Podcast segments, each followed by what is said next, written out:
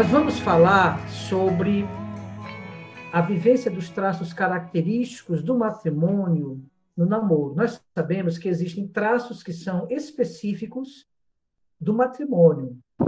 Só que é, nós que namoramos, né, nós que estamos caminhando no namoro, nós também vivemos esses traços, só que de maneira diferente. É, se eu entendo bem o que é o matrimônio, nós vamos falar um pouquinho aqui sobre o matrimônio, a gente vai entender se aquilo que a gente vive como namoro, ou como namorado, ou como namorada, é compatível ou não com isto, com o matrimônio. Uma das perguntas que já, mais, que já que me fizeram muito aqui no, no grupo dos namorados, que eu já respondi umas milhões de vezes, é, que eu não vou responder agora de novo, porque não é o caso, né?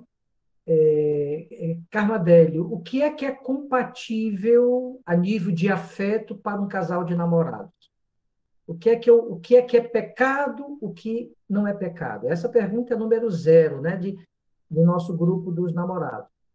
E eu sempre respondo que, é, para a gente analisar se algo é compatível ou não, nós temos que analisar a natureza do namoro, né? Aquilo que se propõe no namoro e para qual fim, para qual finalidade o namoro aponta. Então, à luz do fim, nós podemos observar se o meio, ou seja, a maneira como nós vivemos o namoro, é ou não compatível com este fim. E isto que nos ilumina é Santo Tomás de Aquino. Santo Tomás de Aquino, é, quando ele falava sobre a verdade, né, e se vocês puderem ler depois, leiam, embora é, a Suma Teológica é muito rebuscada, a gente tem que ler várias vezes para poder entender, porque foi escrita muito tempo atrás. Mas quando São Tomás de Aquino falava sobre a verdade, ele dizia que existia dois tipos de verdade: a verdade ontológica e a verdade lógica. Tá? Eu não vou falar da verdade lógica, vou pegar apenas um pouquinho da verdade ontológica. Ele dizia o seguinte: que a verdade ontológica consistiria na conformidade de uma coisa com a intenção daquele que a fez. Então, por exemplo, quando você, por exemplo, qual é a verdade do ato conjugal na perspectiva matrimonial? É você olhando para um corpo do homem e olhando para um corpo de uma mulher, você vai entender que fisicamente falando, sexualmente falando, genitalmente falando, dentro do matrimônio, um foi preparado para o outro. Os dois corpos se encaixam. Então, tudo aquilo que de vivência conjugal, estou dando um exemplo, ok? Não é o nosso caso, porque nós estamos apenas namorando. Mas tudo aquilo dentro do matrimônio que respeita essa conformidade, a vivência com a intenção do Criador, é compatível com a vivência conjugal. É correto, é verdade.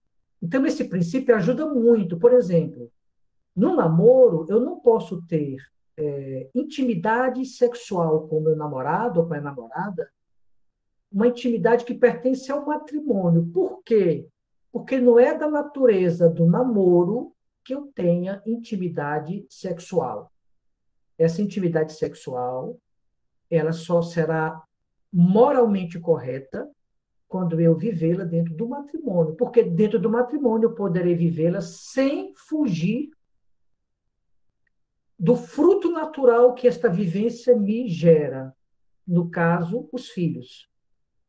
Mesmo entre namorados, se eventualmente um casal de namorados chegar a este ponto, que espero que não seja o caso de nenhum casal aqui, porque é pecado, o casal que assim faz, eles têm todo o cuidado para que não haja nenhum tipo de, de, de preocupação com nenhum tipo de gravidez, exatamente por quê? Porque sabe que não é a hora, sabe que não é o momento, sabe que é errado, sabe que é pecado.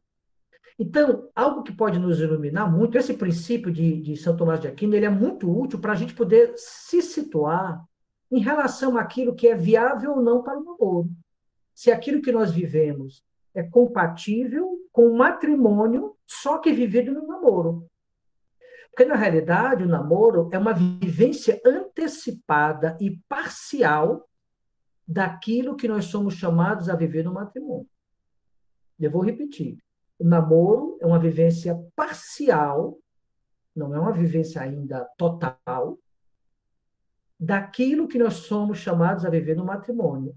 Tudo aquilo que nós somos chamados a viver no matrimônio, nós somos chamados a viver no namoro, só que de maneira parcial, não é de maneira integral. Então, por exemplo, o matrimônio tem intimidade é, física? Tem. O namoro tem que ter intimidade física? Tem. Compatível com o namoro. O matrimônio tem beijo? Tem. O namoro pode ter beijo? Pode. Beijo compatível com o namoro. Então, tudo aquilo. O, o, matrimônio tem diálogo? Tem. O namoro tem que ter diálogo. O matrimônio tem amizade? Tem. O namoro tem que ter amizade. Então, quando você pensa no fim, na finalidade última, que é o matrimônio, e você olha para o seu namoro, por exemplo, um traço característico do matrimônio é a sua é a fidelidade. É a fidelidade, é um traço essencial do matrimônio. Porque a fidelidade aponta para o amor. Porque o amor, ele é fiel.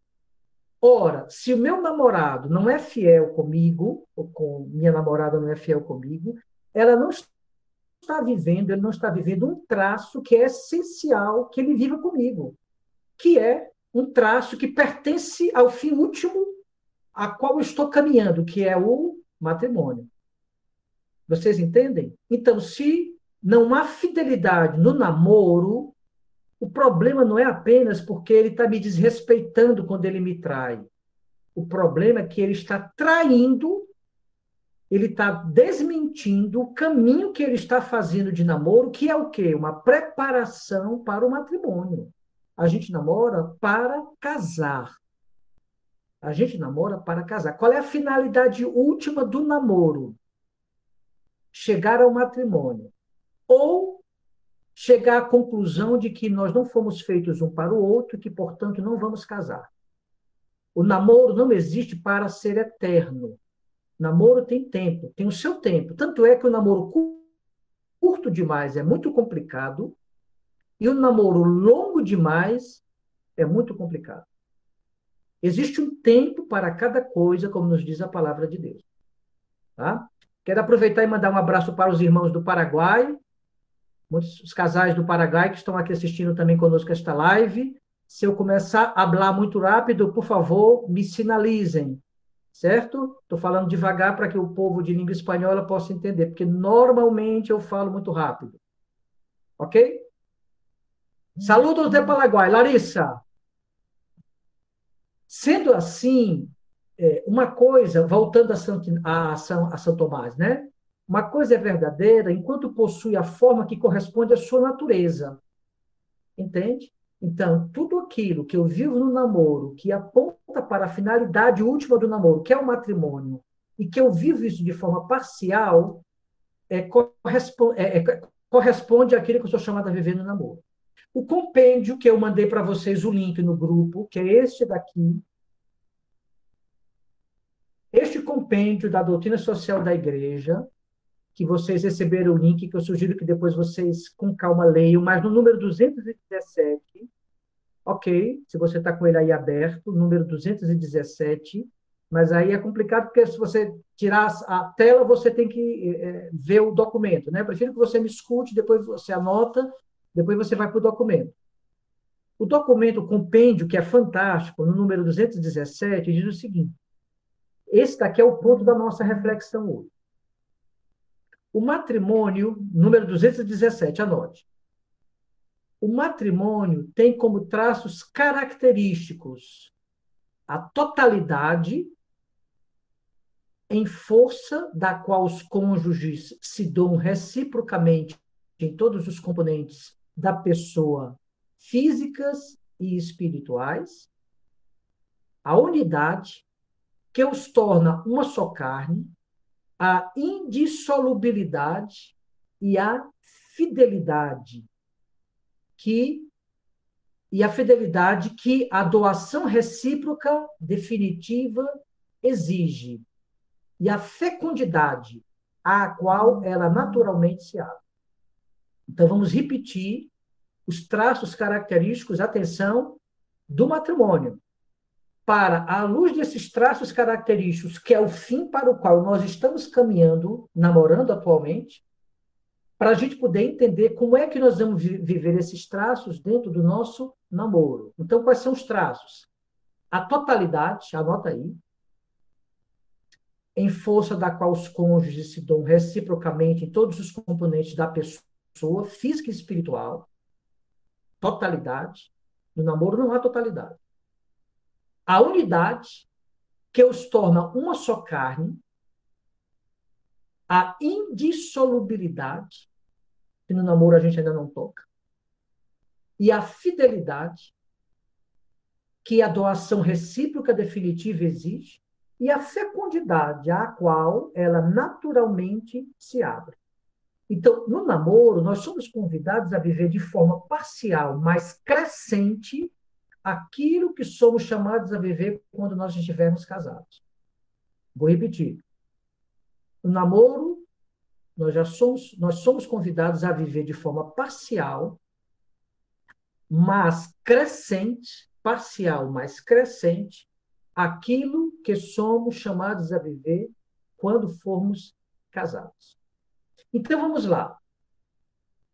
O compêndio diz que o matrimônio tem como traço essa característica a totalidade. Nós não podemos viver ainda no namoro a totalidade.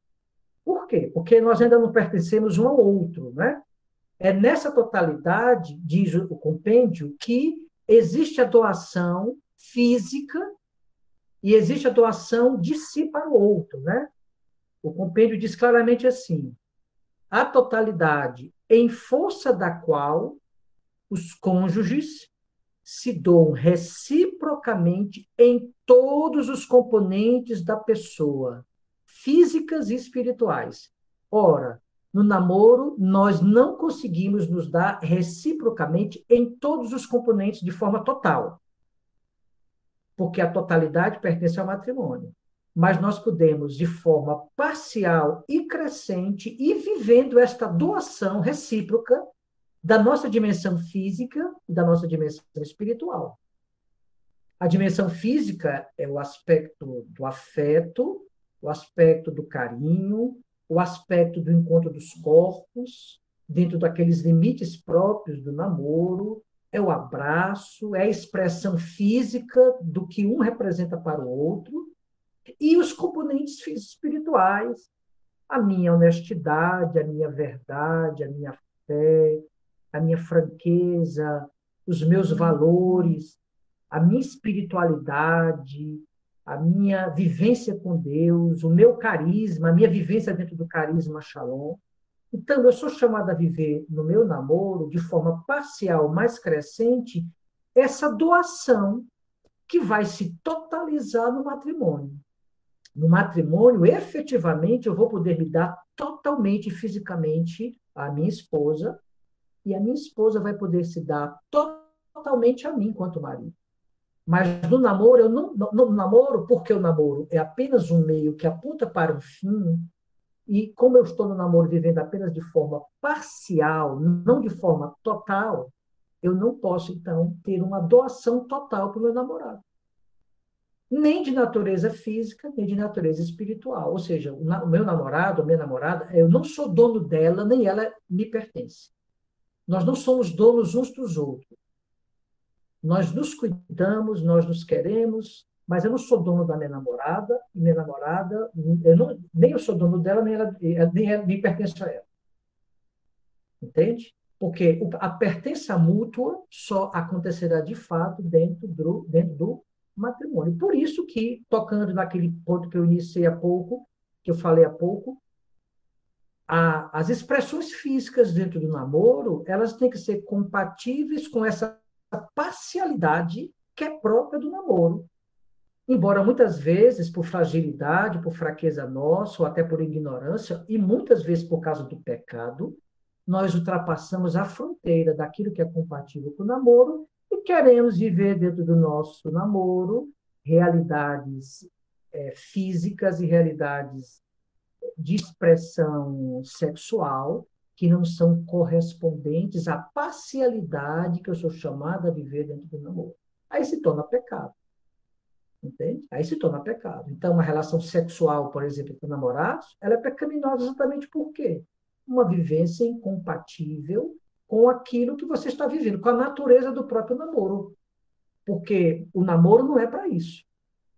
Ah, você pergunta, mas o namoro pode-se ter intimidade? Sim, pode e deve ter intimidade, mas uma intimidade correspondente à natureza do namoro, que é sempre parcial e nunca total.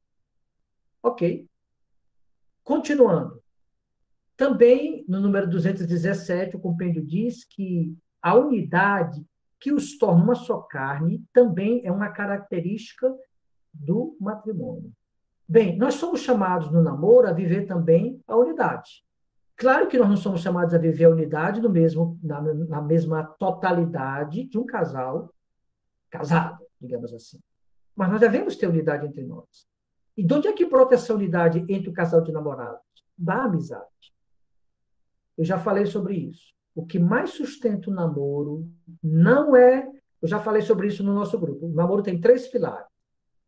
Tem o pilar da amizade, o pilar da afetividade, da sexualidade, tem um pilar da espiritualidade.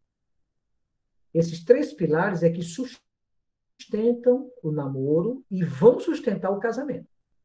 O que se vive no namoro se vai viver no casamento, só que de forma total no namoro se vive de forma parcial. Ora, se no namoro não se vive aquilo que se deve viver de forma parcial, como se espera viver isso de forma total no matrimônio?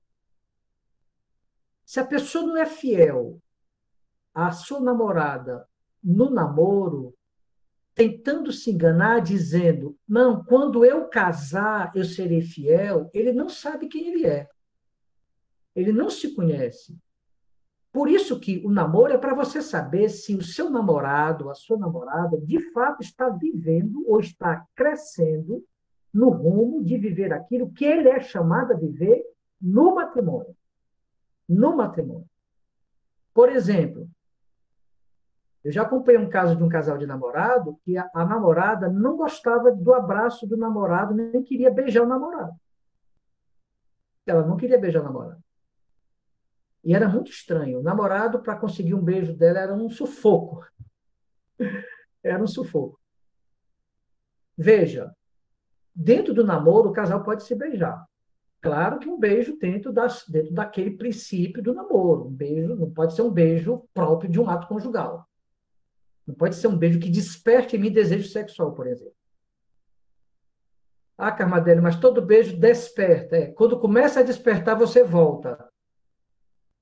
Você volta, você recua. De fato, há um despertar. Não tem como não ter, porque mexe mesmo. Mas se você é maduro, se você sabe o que está acontecendo, você consegue, se você se conhece, e aqui entra tanto o rapaz como a moça, você sabe até onde pode ir, você recua. Aquele casal, aquela garota, ela não estava vivendo aquilo que era compatível com o namoro, que era a expressão física através do beijo. Ele podia, como namorado, esperar isso dela? Sim. É uma expectativa legítima ele esperar poder beijar sua namorada? Sim. É uma exigência fora do normal esperar um beijo da namorada? Não. É compatível com o meio, com este, o meio do que é o, que é o namoro, que é o meio que aponta para um fim? É. Então ela não está vivendo algo que deveria estar sendo vivido no namoro. Porque se você só tem com o seu namorado a amizade, e não tem o afeto, não tem o abraço, não tem o beijo, vocês são apenas amigos. Isto é muito bom, mas não chame de namoro. Não chame de namoro, chame de amigos. São amigos. Namoro tem que ter os três pilares. Eu tenho que rezar junto com meu namorado, eu tenho que expressar carinho o meu namorado, para minha namorada, expressar carinho beijar, abraçar, tudo dentro, da, dentro das normas, né? a gente sabe, dentro da castidade. E eu tenho que, fundamentalmente, aqui entra o que eu quero falar, que é a unidade, tenho que ser amigo e amiga da minha namorada. Se você quer saber o segredo de um casamento é, frutuoso, primeiro pilar, a amizade. A amizade é, é o cimento que alicerça a relação dos dois. A amizade é são os tijolos. O cimento é a espiritualidade. O cimento é a espiritualidade que une, que fortalece aquela união.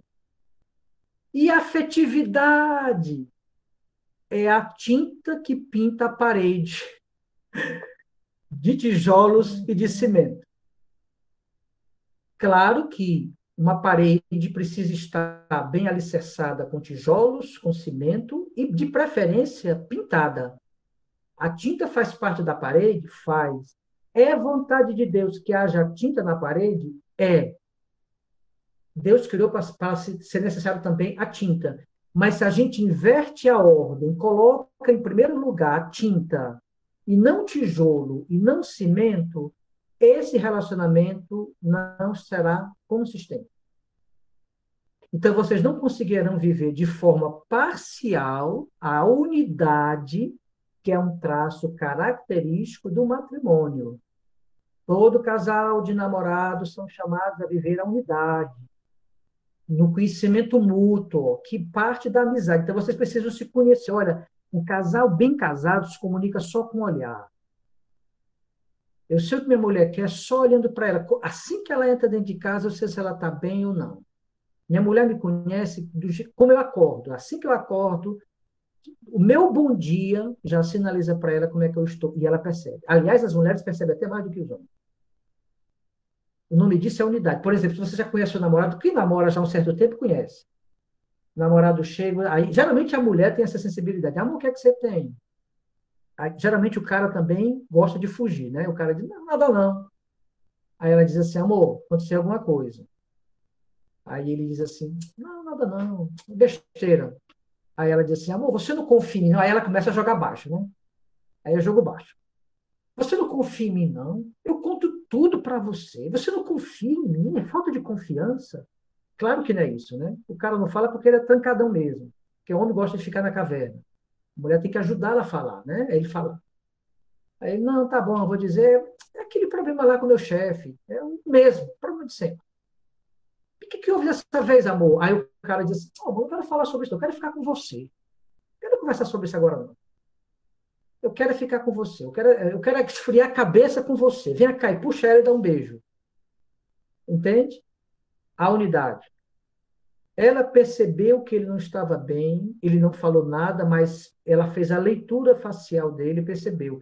Essa unidade, nós, todo casal de namorado é chamado a viver. Claro que é uma unidade crescente e parcial.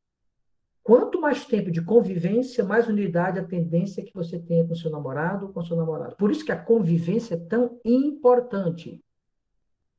A convivência é fundamental no namoro. Sabemos que há namoros à distância.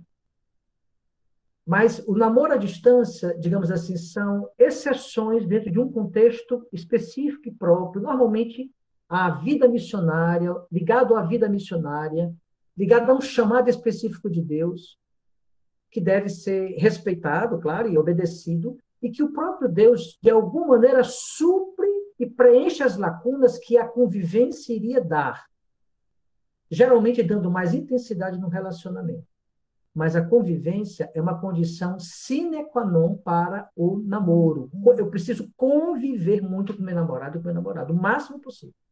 E quanto mais tempo de namoro eu tenho, mais eu tenho que conviver. Aí eu pediria às pessoas que estão de câmera desligada que ligassem as câmeras de vocês, por favor. Ninguém vai reparar nada, por favor, obrigado. Eu, eu preciso ver o rostinho de vocês aí.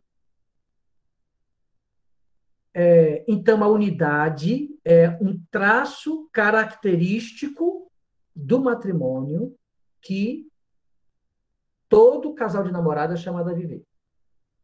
A, a, unidade que os torna uma só carne. Não é o nosso caso ainda, como namorados. Mas nós estamos ainda de forma parcial e crescente, caminhando para um dia ser uma só carne, né, no matrimônio. Continua a indissolubilidade é outro traço característico do matrimônio. Esse traço, ele, talvez você diga assim, esse traço aqui, a indissolubilidade não é do namoro, não. De fato, não é. Porque o, namoro, ele pode ser dissolvido. Pertence à natureza do namoro a possibilidade dele acabar. E recomeçar. A, a mulher com quem eu casei, minha esposa, Vânia, nós acabamos duas vezes. Na terceira vez, eu criei vergonha e casei com ela. Que às vezes a pessoa pergunta assim, eu, às vezes o, o, eu tenho que. Se o namoro acaba, tem problema? Bem, por que acabou? Quais as razões? Quanto tempo? Uma série de questões aí envolvidas. Né? Não vamos entrar nesse mérito. Mas um casal, um namoro que acabou e que volta, não tem problema. Às vezes volta. Às vezes acaba, às vezes volta. Às vezes nunca mais volta. Também não é obrigado a voltar. Mas é importante que a gente saiba que é da natureza do namoro essa possibilidade de que o namoro possa acabar. Claro que nós vamos fazer tudo para que isso não aconteça. E atenção, a maturidade e a luta que cada um dos namorados faz para que o namoro não acabe com qualquer besteira aponta a força que o casal terá no matrimônio para não permitir que qualquer crise acabe o casamento. Tem, eu acompanhei uma pessoa no grupo dos namorados que me disse que qualquer coisa ele tem vontade de acabar o namoro. Um rapaz. E eu conversei com ele no privado, não sei se ele está aqui na live, chamando a atenção dele. A gente não pode estar acabando o namoro por qualquer besteira.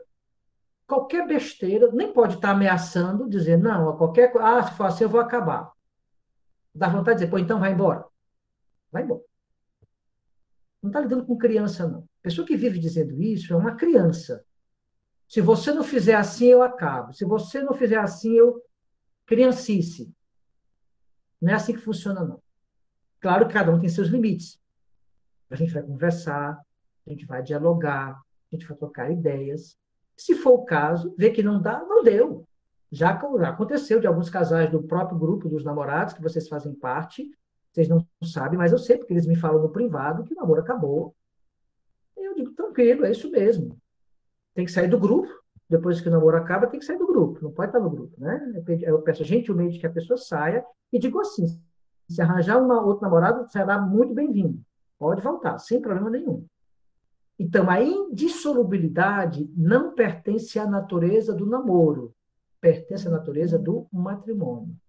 Mas a maneira como o casal vive as crises do namoro pode apontar uma consistência ou uma inconsistência nessa futura indissolubilidade. Vocês entendem? Então, o namoro já pode expressar que você namora com uma pessoa frágil, que qualquer crise tem vontade de acabar, que, que não briga para que dê certo, que não briga, eu tenho que brigar para dar certo. Se não der certo, eu tenho que ter a sensação que eu fiz todo o possível para que desse certo diante da minha própria consciência. Por isso que é muito infantil, a gente está acabando o namoro. Graças a Deus que na comunidade a gente tem a caminhada, porque a caminhada já, já nos protege da gente estar começando a namorar só por precipitação. A gente não pode começar a namorar apenas porque ele é bonito ou porque ela é bonita. Tem que ter mais do que isso. Então, a caminhada que a gente fala tanto dentro da comunidade já nos permite evitar chegar a este ponto de começar o um namoro e um mês depois estar rompendo o namoro.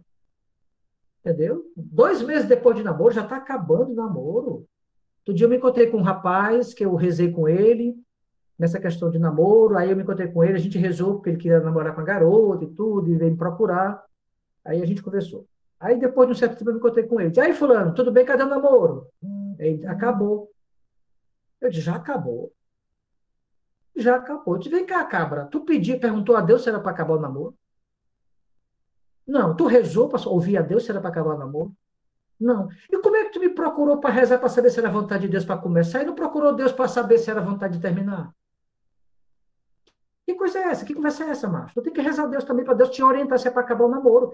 Porque às vezes a pessoa está com vontade de acabar o namoro, quando ela vai rezar, Deus diz assim: não faça isso. Se nós somos cristãos, nós devemos consultar a Deus também sobre isso, se devemos ou não namorar ou romper o namoro, tanto para começar como para terminar. Entende? Então, esse traço da unidade, da indissolubilidade, que é um traço permanente do matrimônio, é para nós um traço ainda parcial. Mas você já consegue perceber no seu namorado ou na sua namorada a presença de uma certa consistência ou de uma certa inconsistência, a presença de uma certa maturidade ou de uma certa imaturidade que pode apontar que no casamento vai dar trabalho. Pode apontar que no casamento vai dar trabalho. Ok? Eu não quero colocar medo em ninguém. Eu quero apenas que a gente tenha os dois pés no chão. Então, a indissolubilidade que é própria do matrimônio, para nós, ela é vivida nessa consistência, nessa luta.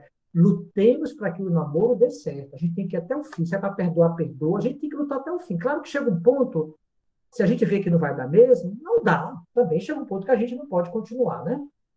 Aí chega o limite. Aí acaba. Aí se, se acaba de, de dois adultos, né? Se conversa, se dialoga, se explica as razões. Ninguém acaba namoro por telefone, Ninguém acaba namoro pelo WhatsApp, ninguém acaba namoro por Telegram. A gente acaba namoro olho no olho, como homem e como mulher. Não como menino e como menina. Chama olho no olho e explica: olha, eu estou acabando por isto, nós já conversamos sobre esse assunto, eu vi que você não conseguiu, eu também não estou conseguindo, eu acho que a gente não está conseguindo viver aquilo que nós somos chamados a viver como casal de namorados, nós estamos ofendendo a Deus, você não está me levando para Deus, nem eu estou levando você para Deus, eu estou me afastando de Deus depois que eu comecei a namorar com você, você me leva a pecar. Você vai dizer as razões. E vai ouvir também as razões. E pronto, se tornam amigos, não são inimigos, não. E pronto, beleza, bola para frente, entendeu? Então a gente tem que ter essa maturidade também, né?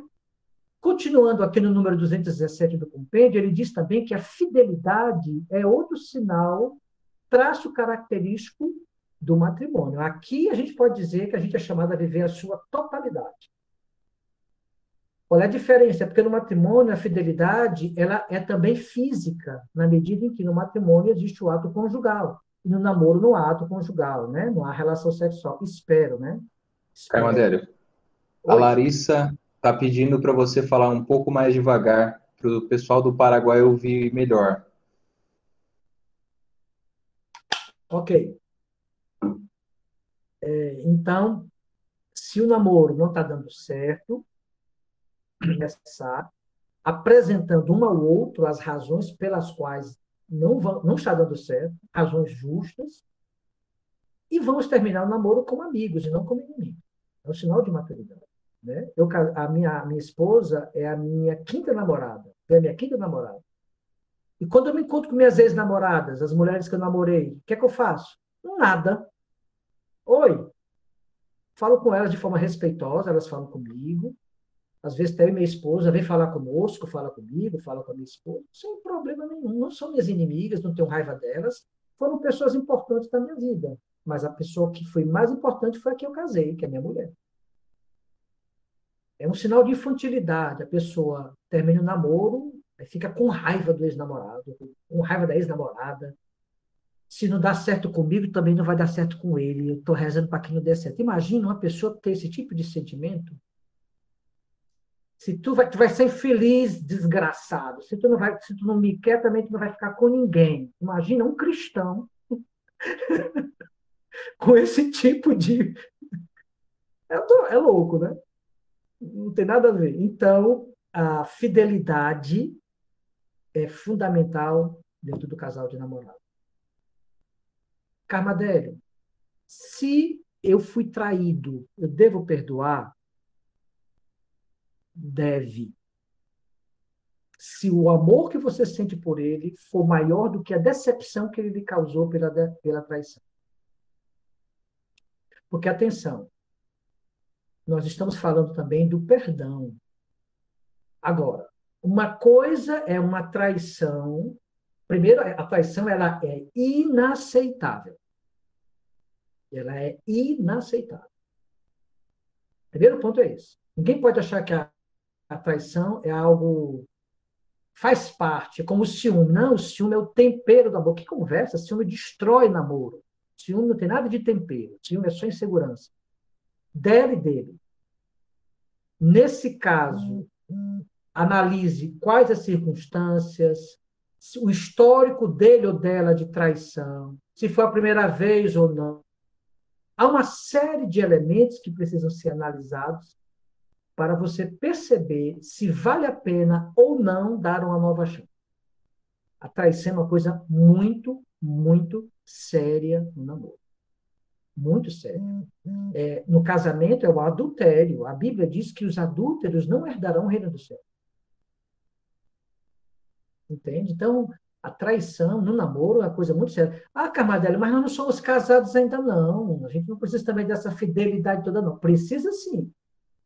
Em respeito à natureza do que você vive com ela ou vive com ele. Vocês são namorados, vocês têm compromisso mútuo, um com o outro. Se não quer continuar, se não gosta, seja homem e acabe, seja mulher e acabe, seja honesto, a pessoa não merece a sua traição. Não merece. Se você, ah, eu não consigo, então reconheça a sua incapacidade, seja honesto com você mesmo, com a sua, com sua namorada, com seu namorado, e acabe esse namoro. Se você quer ser uma eterna criança, é um, um direito seu. Quer ser eterna criança? Então seja. Agora, não fique brincando com o sentimento dos outros. Você não tem o direito de brincar com o sentimento do seu namorado ou da sua namorada. É muito feio, por sinal, é muito feio. A traição é muito feia. Uma coisa feia. Então, a traição é inaceitável. Agora, é você que vai decidir se você quer ou não perdoar. É uma decisão sua. Uma coisa é você perdoar uma, uma vez, uma segunda vez. O cara está na quarta traição. Não, senhor. Não, meu filho. Vai se cuidar, vai se tratar.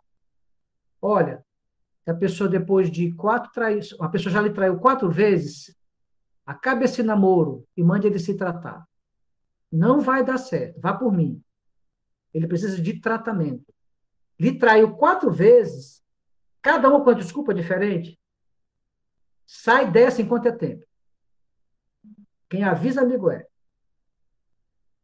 O que eu chamo de traição do casal namorado, por exemplo, é assim: a namorada pega o cara olhando, olhando sem querer, né? Porque o cara olha sem querer, às vezes a menina que está passando, a menina, epa!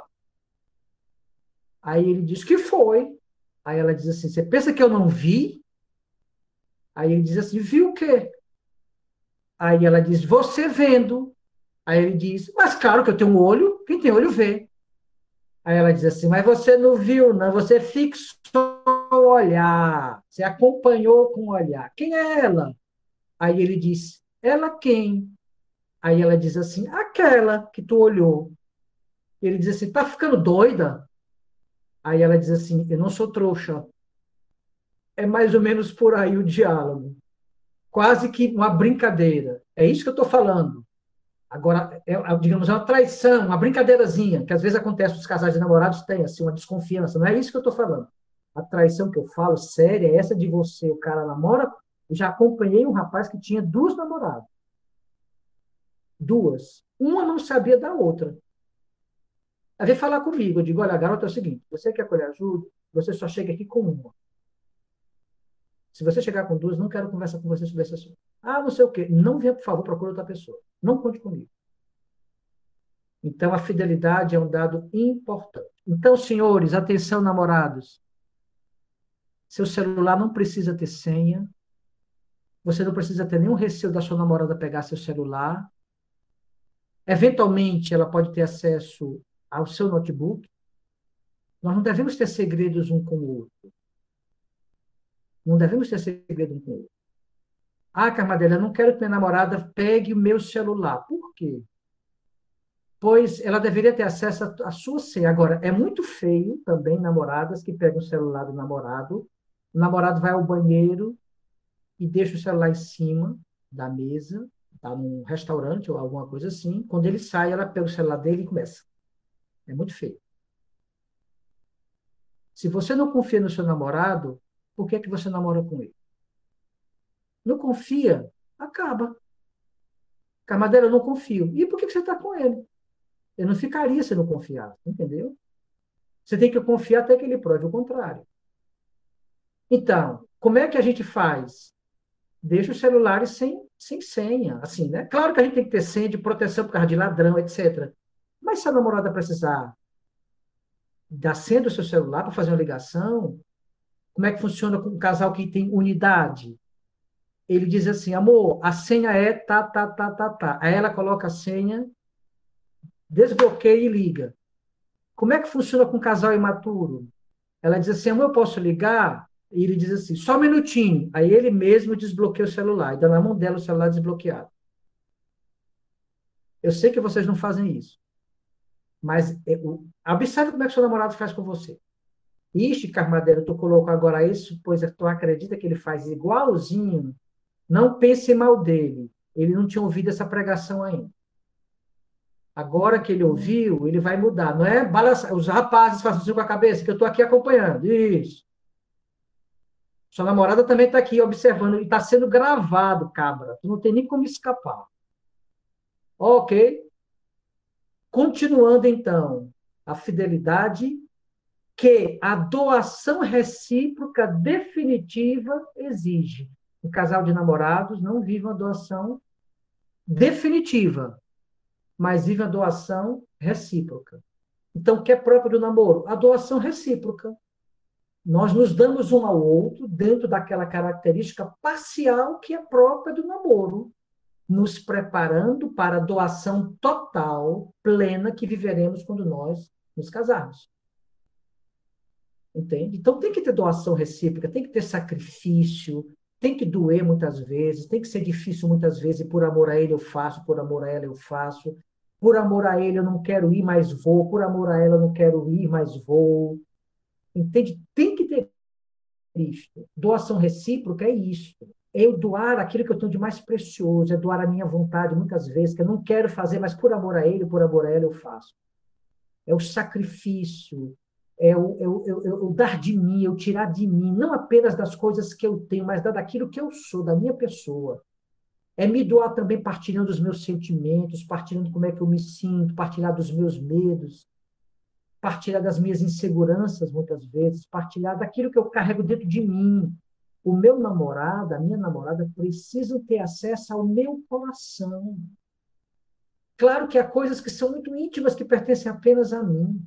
Talvez somente no matrimônio ele tenha acesso a, acesso a certas realidades muito íntimas que eu possuo, mas mesmo que eu não possa ter ainda essa intimidade plena que é própria do matrimônio, eu preciso me permitir que no namoro nós tenhamos essa, essa doação recíproca, que nós nos permitamos, de fato, ter um ao outro dentro dos limites próprios da natureza do namoro. Entende? Aquele, aquela lealdade, aquela, aquela pertença mútua, sabe? Aquilo que, que os casais que já estão mais caminhados sentem, que sentem a falta um do outro, sente a falta um do outro, faz falta, a sua presença me faz falta, entende? A, a, sua presença me faz falta, mesmo que você não fale nada, mas eu sinto falta da sua presença. Isso é próprio de casais que estão tão bem, que se namoram, que se querem bem, sentem falta um do outro. Então, essa doação recíproca ela é uma, é uma exigência de uma entrega definitiva mas nós nos preparamos para essa entrega definitiva no namoro a partir de uma doação recíproca parcial, indo até o fim naquilo que é próprio do namoro. E a fecundidade. A fecundidade também é outra característica do matrimônio. Aí você também vai dizer como a indissolubilidade. Ah, a fecundidade também não é uma, não é, não é uma característica do namoro. É verdade não é característica a fecundidade física. Porque o casal de namorados não podem, não podem, é, claro, se abrir a uma fecundidade física, porque ainda não há um compromisso sacramental entre eles. Mas atenção, a fecundidade espiritual. E aí que entra numa, num ponto muito importante, presta atenção. O seu namoro, presta atenção, o seu namoro precisa lhe levar para Deus e nunca lhe tirar de Deus. Se o seu namoro lhe tira de Deus frequentemente, cuidado. Eu sou, eu, eu admito diante de vocês, eu já acabei o namoro, não com a minha esposa, mas um outro das minhas namoradas anteriores. Eu acabei o namoro porque ele não me levava para Deus. Ele me levava ao pecado. Ele não me ajudava a viver a castidade. Eu tive que tomar uma decisão. E decidi. Rompi o namoro. Entende? Por isso, a castidade, a vivência da castidade é um elemento muito importante dentro do namoro. E é exatamente um dos lugares onde mais o demônio tenta os casais de namorado. E a, a vivência, da, da, a, casti, a vivência da, da, da não castidade dentro do namoro pode estragar o namoro. Por quê? Porque quando eu quebro a castidade, eu estou invadindo um terreno que não pertence ao namoro, pertence ao matrimônio. Só que a intimidade sexual, a intimidade erótica, gera no casal um nível tal de comunhão de corpos e de alma, esse é próprio do ato sexual, de gerar comunhão, que gera no casal uma sensação de que eles são mais um para o outro do que de fato eles são. Vou repetir. A intimidade sexual gera no casal uma cumplicidade que gera uma sensação de unidade que não corresponde à verdade. Dá a impressão de que o casal se ama muito, porque ele já se tem fisicamente um, um ao outro. Mas é uma ilusão. Porque essa intimidade que é própria, porque veja, qualquer ato sexual gera comunhão de corpos e de alma, mesmo um ato sexual fortuito. Gera um vínculo. Gera um vínculo. Entende? É próprio da, é da natureza de uma relação sexual gerar vínculo físico, por isso que é relação sexual, mas também espiritual. São Paulo, na sua carta aos Coríntios, 1 Coríntios, ele diz que um homem que se une a uma prostituta se torna um com ela. É surpreendente esta frase de São Paulo. Porque a gente imagina que a unidade, essa unidade será uma só carne, ela é própria do matrimônio. E é própria do matrimônio, como nos diz a palavra de Deus. No entanto, São Paulo diz que quando o homem se une a uma prostituta, se torna uma com ela por causa disto. Porque a intimidade sexual gera uma, gera uma cumplicidade que compromete o verdadeiro amor. Por isso, rapazes, por isso, moças, casais de namorados, queridos casais, não entrem nesta. Não é só porque é pecado, não. É porque, de fato, vai gerar uma ilusão entre vocês. Vocês vão achar que são mais do que o que de fato são, vão casar iludidos. E provavelmente não vai dar certo. Ah, não, camarada, pelo contrário, a intimidade sexual que a gente tem até já está nos preparando para quando a gente casar. Que pena, querido. Você não entendeu nada, porque a harmonia conjugal ela só vem depois de um longo tempo de casal junto. Engana-se os casais de namorados que pensam que vão conseguir harmonia no namoro a conjugal, não vão conseguir, não. Ela é própria do casamento. Ok? Então, a fecundidade espiritual. Aqui entra uma pergunta importante. Seu namorado lhe leva para Deus? Sua namorada lhe leva para Deus? Sua namorada lhe tira de Deus? Seu namorado lhe tira de Deus? Você já ouviu deles? Acho que não. Você escolhe ou o grupo de oração ou eu, ou a comunidade ou eu, porque esse tipo de colocação é muito preocupante. É muito preocupante. O seu namorado ou a sua namorada não são obrigados, por exemplo, a serem do shalom. Shalom é uma vocação. Mas se ele ama você, ele é obrigado a respeitar as suas escolhas. Dentre elas, a vocação. Talvez ele não se sinta chamado, mas ele vai ter que respeitar a sua escolha. E vai caminhar com você sabendo desde o início que você é Shalom. E ele não tem o direito de tentar lhe tirar de dentro da vocação, que é a sua vocação. Porque quando ele lhe conheceu, você já estava dentro do chão. A Carmadela, mas ele não concorda, ela não concorda, ele é muito crítico, ela é muito crítica. Avalie se vale a pena continuar com ele avalie se vale a pena continuar com ela. Porque quando vocês casarem, como é que vai ser? Lembra da reciclagem? Dez dias fora de casa. E aí, como é que vai ser? Ok? Ficou claro, então? Então, essa é a primeira parte da nossa live, esse esclarecimento inicial dos traços característicos Repetindo para a gente terminar e começar a segunda parte. O matrimônio tem como traços característicos a totalidade, em força da qual os cônjuges se doam reciprocamente em todos os componentes da pessoa física e espirituais, a unidade, que os torna uma só carne, a indissolubilidade e a fidelidade, que a doação recíproca definitiva exige, a fecundidade, a qual eles a qual ela naturalmente se abre. Ok? Ponto. Pegamos esses traços característicos do matrimônio e adaptamos e os aplicamos ao namoro, à realidade do namoro. Agora eu queria ouvir de vocês perguntas, dúvidas, queria a participação de vocês. Eu sei que as perguntas que vocês vão fazer não é, pra, não é no caso de vocês, não, é para um primo de vocês. Todas as perguntas aqui não é o caso de nenhum casal aqui presente. É para um primo, para uma prima, um conhecido, alguém que pediu, aproveita e faz essa pergunta, tá certo? Então ninguém fique assim com vergonha de fazer pergunta achando que eu vou pensar que é para você, não. Eu sei que é para o seu primo. Não sei se o pessoal de língua espanhola entende o que é primo, se, se esse parentesco existe também é, em língua espanhola. Ok? Quem tiver alguma pergunta pode ligar o microfone e fazer. É, o Carmandelli, só queria falar que tem uma opção de levantar a mão, caso duas pessoas abram o microfone, né? Essa opção ela consegue ordenar quem fez a pergunta primeiro. Ok, obrigado, Matheus. Carolina, entendi, Carolina. Carmadelli. Pois não. Uma pergunta. É uma pergunta muito tranquila, então não tem problema, por isso que eu estou fazendo, inclusive, né?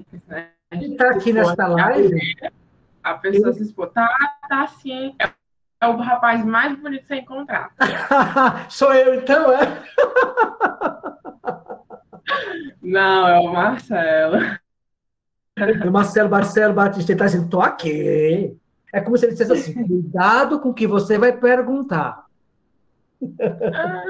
Não, mas é bem tranquilo. lá, querida. Tô brincando. É, essa, essa, questão, assim, né, da questão própria das coisas do namoro, do matrimônio e tudo, a gente até brinca às vezes, quando a gente casar, ah, isso não vai acontecer, a gente brinca muito isso, né? Mas a pergunta que eu queria te fazer é, a gente, ninguém gosta de ver o seu amado, pelo menos pelo nosso ponto de vista, sendo ofendido, né? Já, mesmo que ele não esteja sendo, mas a gente acha que tá.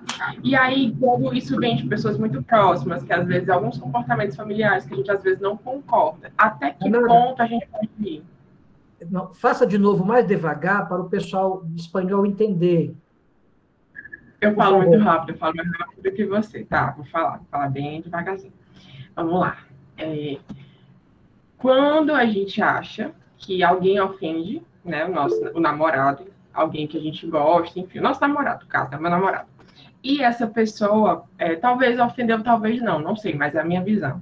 Mas quando isso vem, às vezes, de dentro de alguns comportamentos, de algumas posturas familiares, até que ponto eu posso ir na defesa? Até que ponto eu posso me posicionar nessa defesa de alguém que eu amo, né? Que é muito próprio de quem ama. Em nenhum ponto. Eu vou lhe explicar. Não, Só perguntar aqui. Amor, quem foi esse amigo? Me diz quem foi esse amigo que tu. De, onde, de qual foi esse amigo que tu tirou esse exemplo? Olha, Marcelo, não estava falando da sua realidade familiar, não. É, é um primo, uma realidade mais distante, cara. Não, não entrega ouro, não, macho. Mas a pergunta dela é bem interessante, viu? Tem a ver. Mas vamos lá, atenção. Olha, você está na casa do seu namorado.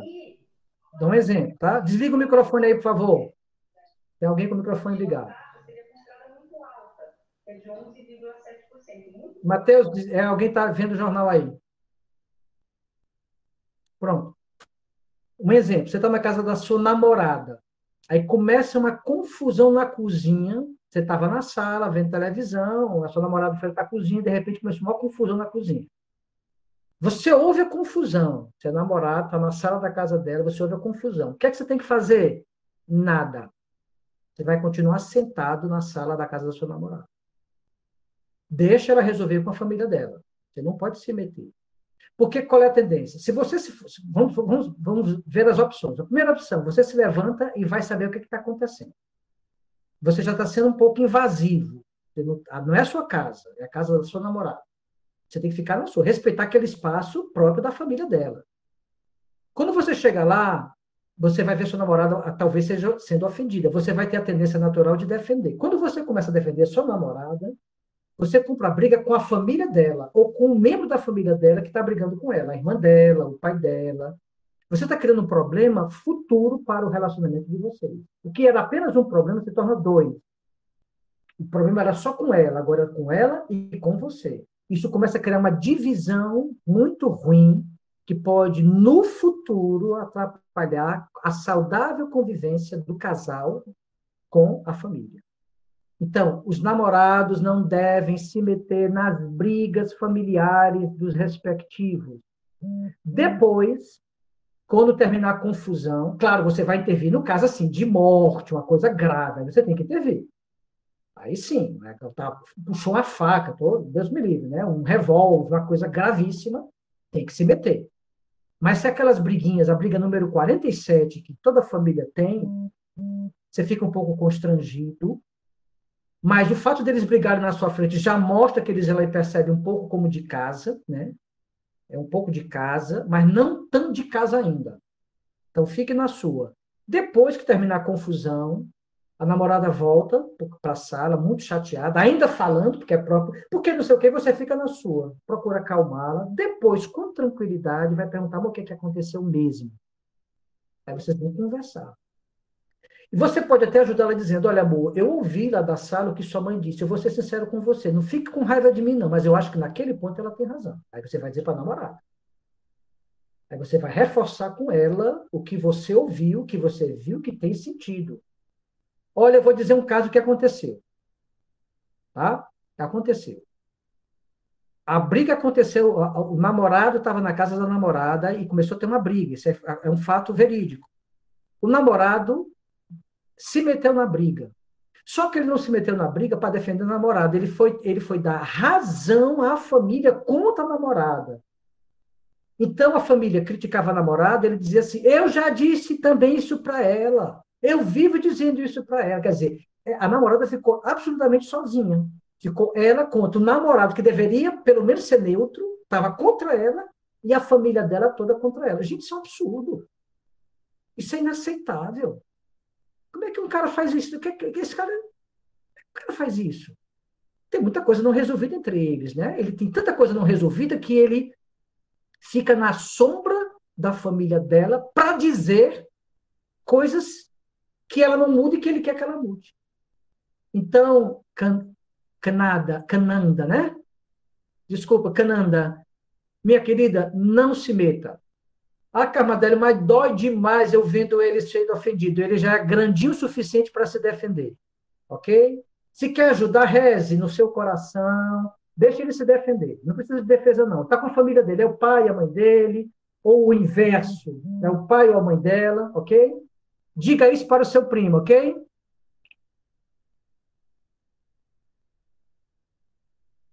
E aí, Marcelão?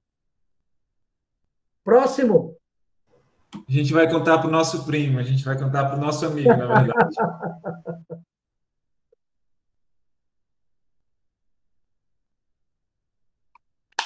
Todo mundo com medo de se entregar para a camadeira. Estou doido para fazer uma pergunta, mas se eu fizer na frente dele, ele me mata.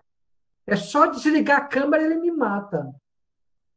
Bem, você não tem opção, né? Faz uma pergunta geral, assim, ampla, de fato, um primo, assim, né? Ou alguém teve alguma dúvida das colocações, da, da pregação, da, dos traços do matrimônio, na aplicação desses traços do namoro?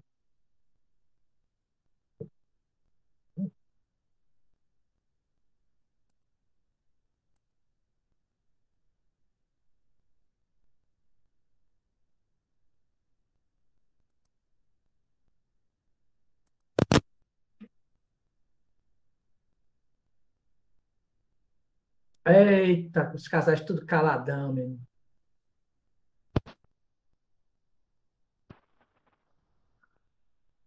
Opa, o Guilherme tá ligando o microfone. Vamos lá, Guilherme. Cabra corajoso, cabra macho. Vamos lá, rapaz. Tá ouvindo? Tá conseguindo ouvir? Perfeitamente. Seu namorado está aqui? Tá sim, a Dália Albuquerque. Mulher mais linda. Olha mundo. aí. Perfeito. Olha lá, Guilherme. Boa noite, noite Abraço, Dália os casais apaixonados desse grupo. É, a minha dúvida, assim, não é, não é só em relação à, à formação em si, né? Mas é uma dúvida minha. Não, meu primo quer saber, na verdade. Meu primo quer saber. Então, esse meu primo, ele gostaria de saber como é que deve ser, assim, a oração é, mensal ou, ou frequente, assim, do namoro. É, é uma, uma oração assim espontânea de se abrir aos dons, se ali abrir a palavra, ou pode ser uma oração assim mais tradicional, um texto, uma oração mais ou menos do tipo. Como assim seria o, o ideal, o melhor, ou seria melhor assim, para cada realidade? que eu, assim, eu e a minha namorada, quando vamos rezar, é, a gente é, se, se abre, né, aos dons e tal, mas no começo a gente tinha um pouco de dúvida, né, um pouco de dificuldade, assim, de como é que seria. Perfeito. Veja, cada casal, é, veja, no namoro a gente é chamado a viver de forma parcial aquilo que viveremos no matrimônio. Então tem que ter espiritualidade, né? tem que ter essa dimensão espiritual. Fica a critério de cada casal. O casal pode, por exemplo, rezar o texto junto, depois fazer oração espontânea, depois um rezar pelo outro. Casal pode ter alguma oração escrita própria para namorados. O casal pode pegar um trecho bíblico, o casal pode pegar a palavra da liturgia diária, ler juntos e um falar para o outro que entendeu, depois um reza pelo outro. Isso é muito, muito relativo, porque depende da realidade de cada casal. Agora, o que deve acontecer? É importante que o rapaz assuma discretamente uma liderança nesse aspecto. Geralmente a gente percebe que a namorada é que puxa o namorado para rezar e o cara dá trabalho. O cara dá trabalho. Então, essa responsabilidade é do homem. Atenção. Atenção, homens que estão me vendo aqui. Eu estou vendo a cara de vocês. Daniel, Abdias, o Everton, o Arthur que fez a pergunta, o Diego Lourenço, que está com a cara aqui de quem diz assim, eu estou frito, o Guilherme, o Eduardo, né, Gabriel Costa e os outros que eu não estou conseguindo ler aqui, a responsabilidade de conduzir é do rapaz. O rapaz tem que dizer, amor, nós vamos agora para a nossa oração do casal. Como é que eu fazia quando eu namorava com a minha esposa? Eu vou dar um exemplo de namoro. A gente ia lá no Shalom da Paz, aqui em Fortaleza, tinha uma gruta, onde tem Nossa Senhora, uma imagem de Nossa Senhora, né? uma gruta é, Fátima, então, nós, nós sentávamos lá diante da gruta, diante da imagem de Maria, e rezávamos o texto juntos. Depois rezávamos um pelo outro. Depois fazíamos uma partilha espiritual, uma partilha de almas, né? no sentido de a minha oração pessoal, no sentido que Deus tem me pedido isso, entendeu? Porque, veja, é uma part... o seu namorado, a sua namorada, é alguém que você deve partilhar a sua vida. Né? Sim, a amizade né, todas as realidades da sua vida, mas a sua dimensão espiritual também. Casais que nunca conversam sobre o grupo de oração, que nunca conversam sobre a comunidade, nunca conversam. Ah, amor, deixa eu te falar, olha a palavra que Deus me deu na oração. Isso tem que ser próprio de um relacionamento de namoro. Vocês devem conversar sobre isso. O namoro também tem que ter esse assunto. O namoro não é só amizade falando de outras coisas. Ah, Maria, ainda bem que eu estou namorando, porque aí eu dou um, dou um tempo para essas coisas do chalé. É tanta coisa que no namoro eu me esqueço. Tá ruim, viu? Tá ruim, porque o namoro faz parte também da sua vocação, querido. Entendeu? Faz parte da sua vocação, não é uma, um parênteses na sua vida vocacional, não. Se não for, se, não, se não, você não vê o namoro como vocação, tá ruim. Então, a partir espiritual, a troca de livros, amor, eu comprei esse livro para você ler. E aí ela diz, surpresa, e eu para você ler. Eu comprei esse outro para você ler. Você dá de presente um livro para o seu namorado, para seu... livro espiritual. Não é livro como ganhar dinheiro rapidamente, não. É livro sobre como rezar, coisas desse tipo, entendeu? Então, é, querido irmão, você, cada casal, Guilherme, pode decidir da melhor maneira possível, como quiser. Isso é uma decisão do casal. Quanto tempo? No máximo 20, 25 minutos e olhe lá. Não é uma reunião comunitária. Uma oração curta, 15, 20 minutos. Duas horas. Só tem um casal, só tem duas horas para namorar. Aí reza uma hora e 45 minutos, sobra 15 minutos. Aí, quando termina o namorado, amor, e agora é nós, né? Aí a menina diz, não, vamos partilhar. Ah, acaba as duas horas. Aí não dá certo. O Mateus levantou a mão dizendo, glória a ti, Senhor, né?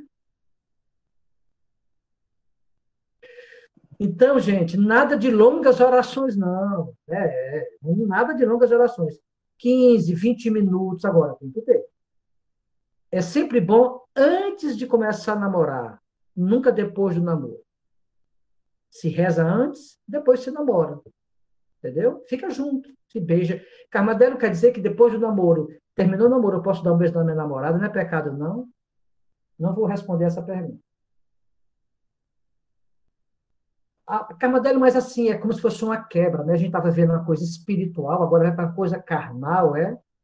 Meu querido, não existe isso. Você é uma pessoa dotada de um corpo e de uma alma. No momento de oração, o seu ser pessoal se expressava através da sua alma, pela oração. terminou a oração, o seu ser pessoal continuará se expressando através da sua alma, que está em você, você não morreu, e através do seu corpo, que está lá com você. É a mesma pessoa que rezava, é a mesma que beija. Então não é, não existe essa dicotomia. Cuidado. Porque às vezes a pessoa faz uma separação. Entendeu? Como se coisas de Deus aqui, agora coisas do mundo aqui. No namoro, claro que há coisas do mundo no namoro pode ter, pode. Mas abraçar, beijar e viver aquilo que é próprio do namoro, não tem nada de errado. Aquilo que é próprio, atenção, próprio do namoro. Não tem problema. Ok? Então, é isso. Outro primo. É, eu queria perguntar, Carmadério. Vai lá, Matheus. A minha namorada é a Andressa, que está ali. É, eu queria fazer uma pergunta a respeito de diálogo, né? É, a gente tem uma rotina muito corrida, né? Cada um, acredito que todos aqui tenham. E sobra mais espaço para falar de noite. Só que o problema é que eu não sou uma pessoa muito de ficar no celular, é, conversando. Então, às vezes, a minha namorada fica um pouco, é, a gente fala aqui de no vácuo, né? Fica ali esperando. E o que acontece é que aí o assunto começa, aí começa, se ela está num dia mais sensível, acaba levando para uma briga, assim, uma discussão. E o assim são dois pontos que eu quero falar nessa nessa questão, né? Qual que é o limite, né, que a gente tem que ter para que seja dosado isso, não seja não, não falte nem exceda. E o problema é que quando nós vamos resolver esse assunto, é, acaba dando 11 horas, 11 e meia, meia-noite, e os dois são cabeça estourada, né? Só que a gente briga e, assim, é, a minha namorada, ela, ela gosta de, de dormir reconciliada, né? Só que eu só que eu sou uma pessoa que eu não assim, quando eu fico estressado, eu não eu não consigo esquecer tão fácil não. Então eu fico no outro dia ainda. É uma coisa que é difícil para mim. E eu, eu penso assim, pô, se eu for perdoar agora, não faz sentido, né? Porque a briga vai ser em vão. Parece que vamos esquecer tudo e não vamos. Melhor a gente deixar outro dia e conversa, né? Bom, eu acho que eu posso estar errado, mas é isso que eu queria falar. Ok, muitas pessoas. Primeiro, obrigado pela sua pergunta, pergunta muito honesta, muito, muito verdadeira. Muitos casais se identificaram com, com a sua pergunta, com certeza, né? Alguém deve ter dito assim: graças a Deus que alguém fez essa pergunta, né? Ninguém quer se expor, é assim mesmo, eu, eu entendo. Mas muito obrigado, Matheus, pela sua pergunta. Mas vamos lá. É, primeiro, é, um dos pilares do namoro é a amizade. A amizade pressupõe que haja convivência, que haja compreensão, que haja pontos em comum, que haja tempo um para o outro. Todo casal de namorado precisa ter tempo um para o outro. Tanto tempo formal, o tempo formal que eu chamo é quando namoram. Quarta-feira à noite o casal namora, duas horas, três horas de namoro, é tempo formal. Mas há também um tempo informal de namoro. É aquela mensagem que a gente manda durante o dia pelo WhatsApp, é um, uma mensagem que a gente manda pelo Telegram, ou alguma coisa assim, ou um telefonema rápido. Amor, tudo bem com você? Eu acabei de rezar agora, me lembrei de você. Você melhorou da dor de cabeça? Eu estava com dor de cabeça ontem. Ah, que bom. Qualquer coisa me ligue, viu? Beijo. É uma ligação rápida de 30, 30 segundos, um minuto. Então, essa convivência, as duas são importantes. A convivência formal, o diálogo formal é fundamental, tem que ter. E o informal. Agora, o informal, ele precisa ser adaptado de acordo com as circunstâncias. Por exemplo, dependendo da atividade profissional que você exerça, nem sempre você vai estar disposto a falar com a pessoa. Porque aí acontece uma coisa eu sei que não é o caso da sua namorada, mas acontece com frequência. A menina acha que ela é a pessoa mais importante da vida do cara. E aí o que, é que acontece? Ela, ela para ela é uma ofensa profunda ela ligar para você, no caso para o namorado, e ele não atender imediatamente. Porque ela pensa assim: se fosse eu, eu parava tudo para atender. Agora ele não para tudo para atender. Não tem comigo a mesma atenção que eu tenho com ele. Vem. Primeiro, vamos analisar qual é a atividade profissional do rapaz. Tá? Se ele está, a atividade profissional dele não permite ele estar tá toda hora falando, tem gente que não consegue estar tá toda hora no WhatsApp, toda hora na rede social ou telefonando. Então você tem que levar em consideração isso.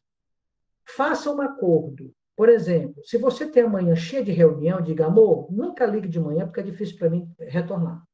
Ou então combine assim: se você ligar para mim e eu não responder, é, se não atender na mesma hora, eu retorno. Agora, tem que retornar mesmo. Ela diz assim, mas ele não retorna, não. Aí está errado. Se não retorna, ele está errado. Porque tem que retornar, entendeu? Então, é uma questão de diálogo. Agora, atenção, namoradas. Saiam dessa pretensão, desculpem. Vocês ainda não são a pessoa mais importante na vida dele, não. Existem outras realidades na vida dele, tem o trabalho dele, tem a família dele, tem a vocação, outras realidades tão igualmente importantes quanto você. Então você não pode ter a pretensão de uma certa exclusividade que você ainda não pode ter porque você ainda não é casada. Agora, quando você for casada, você vai ter uma exclusividade especial, porque você será a esposa, a mulher diferente. Mas enquanto namorado, você não pode ter essa exigência de ele estar. Isso se aplica também a ela, ok? Absolutamente sempre pronto para atender a hora que você quer. Eu sou casado com a minha esposa há 25 anos. Muitas vezes eu ligo, ela não atende na mesma hora, mas ela manda uma mensagem: amor, estou em reunião, ligo já. Ou às vezes eu mando um áudio. Ela diz: não estou podendo ouvir agora. Quando eu ouvir, respondo. Entendeu? Nós nos respondemos quase que imediatamente. Mas responder não significa atender. Às vezes a gente responde, mas não pode atender. Então você tem que confiar no seu namorado. Se ele diz que não pode atender, é, ele não pode atender. Ah, Carmadela, mas eu sempre desconfio, porque ele nunca pode. Eu tenho a impressão que eu não sou importante para ele. Meu amor, trabalha essa sua carência. Porque se você não fosse importante para ele, ele não estava namorando mais com você, porque ele não é obrigado a namorar com você. Ele está com você porque ele quer. Ninguém é obrigado a namorar com ninguém. Se ele está com você é porque ele quer. Se ele não quiser mais, ele acaba. Não estou falando do caso do Mateus, estou falando um exemplo mais amplo. Então a gente tem que ter essa, sabe, a gente tem que ter o pé no chão. Às vezes a gente, desculpa, a gente tem certas pretensões de ter do outro aquilo que ainda não nos pertence. Ainda não nos pertence porque nós somos apenas namorados. Ora, casais de noivos acabam, quanto mais namorados. Então nós estamos chamados a viver os traços do matrimônio de maneira parcial e crescente. Então o casal vai ter que se ajustar, entendeu? Vai ter que saber se é carência da namorada, ou se é essa desatenção do namorado. Às vezes o namorado é avoado mesmo, a maioria dos, dos, caras são avoados. Garotas, a maioria dos namorados de vocês são avoados. Aceitem o fato, esse cara é tudo avoado. Você tem que dizer dez vezes a mesma coisa. Isso é mal dos homens, a gente é tudo avoado. Não sei como é que a gente funciona. Então, é assim mesmo. Vocês, mulheres, são muito mais vocês estão muito mais dentro de vocês mesmos do que a gente está muito fora, a gente é muito mundo, a gente é muito externo, sabe? Vocês estão mais dentro, vocês conseguem perceber as coisas mais profundamente. Vocês conseguem fazer várias coisas ao mesmo tempo. A gente não consegue, a gente consegue viver uma coisa de cada vez. Você pede uma coisa para a gente, a gente esquece dois minutos depois. A nossa cabeça é meio doida, entendeu? meia voada, a gente é meia voada. Eu sei que se você, namorada que está aqui me vendo, se seu namorado é assim, faça assim com a cabeça para eu saber que faz sentido o que eu estou dizendo. A, a, a Canada disse que o dele não é não, mas olha, Matheus, os caras estão se defendendo. Ah, quem sabe é a namorada, viu? De qualquer maneira, atenção, o que eu quero dizer é o seguinte: não tenhamos pretensão de ser para o outro mais do que de fato nós somos para o outro compatível ao namoro e ao tempo de namoro e de compromisso que temos um com o outro. Se eu tenho um namoro de um mês, não tenho o mesmo compromisso de um namoro de três anos. O namoro de três anos é muito mais exigente do que o namoro de um mês, porque o namoro de três anos já tem três anos de conversa sobre aquele assunto. O namoro de um mês é apenas um mês de conversa sobre aquele assunto. Então tem muito, tem muito chão ainda para correr. Entendeu? Então, Matheus, a sua pergunta é muito interessante, porque eu acho que ilumina todos os casais. É diálogo, é você se perceber se as razões pelas quais você não pode atender são razões plausíveis, justas, e, ou se é porque você, de fato, não é avoado, mas é desatencioso. Você pode ser desatencioso também. Né?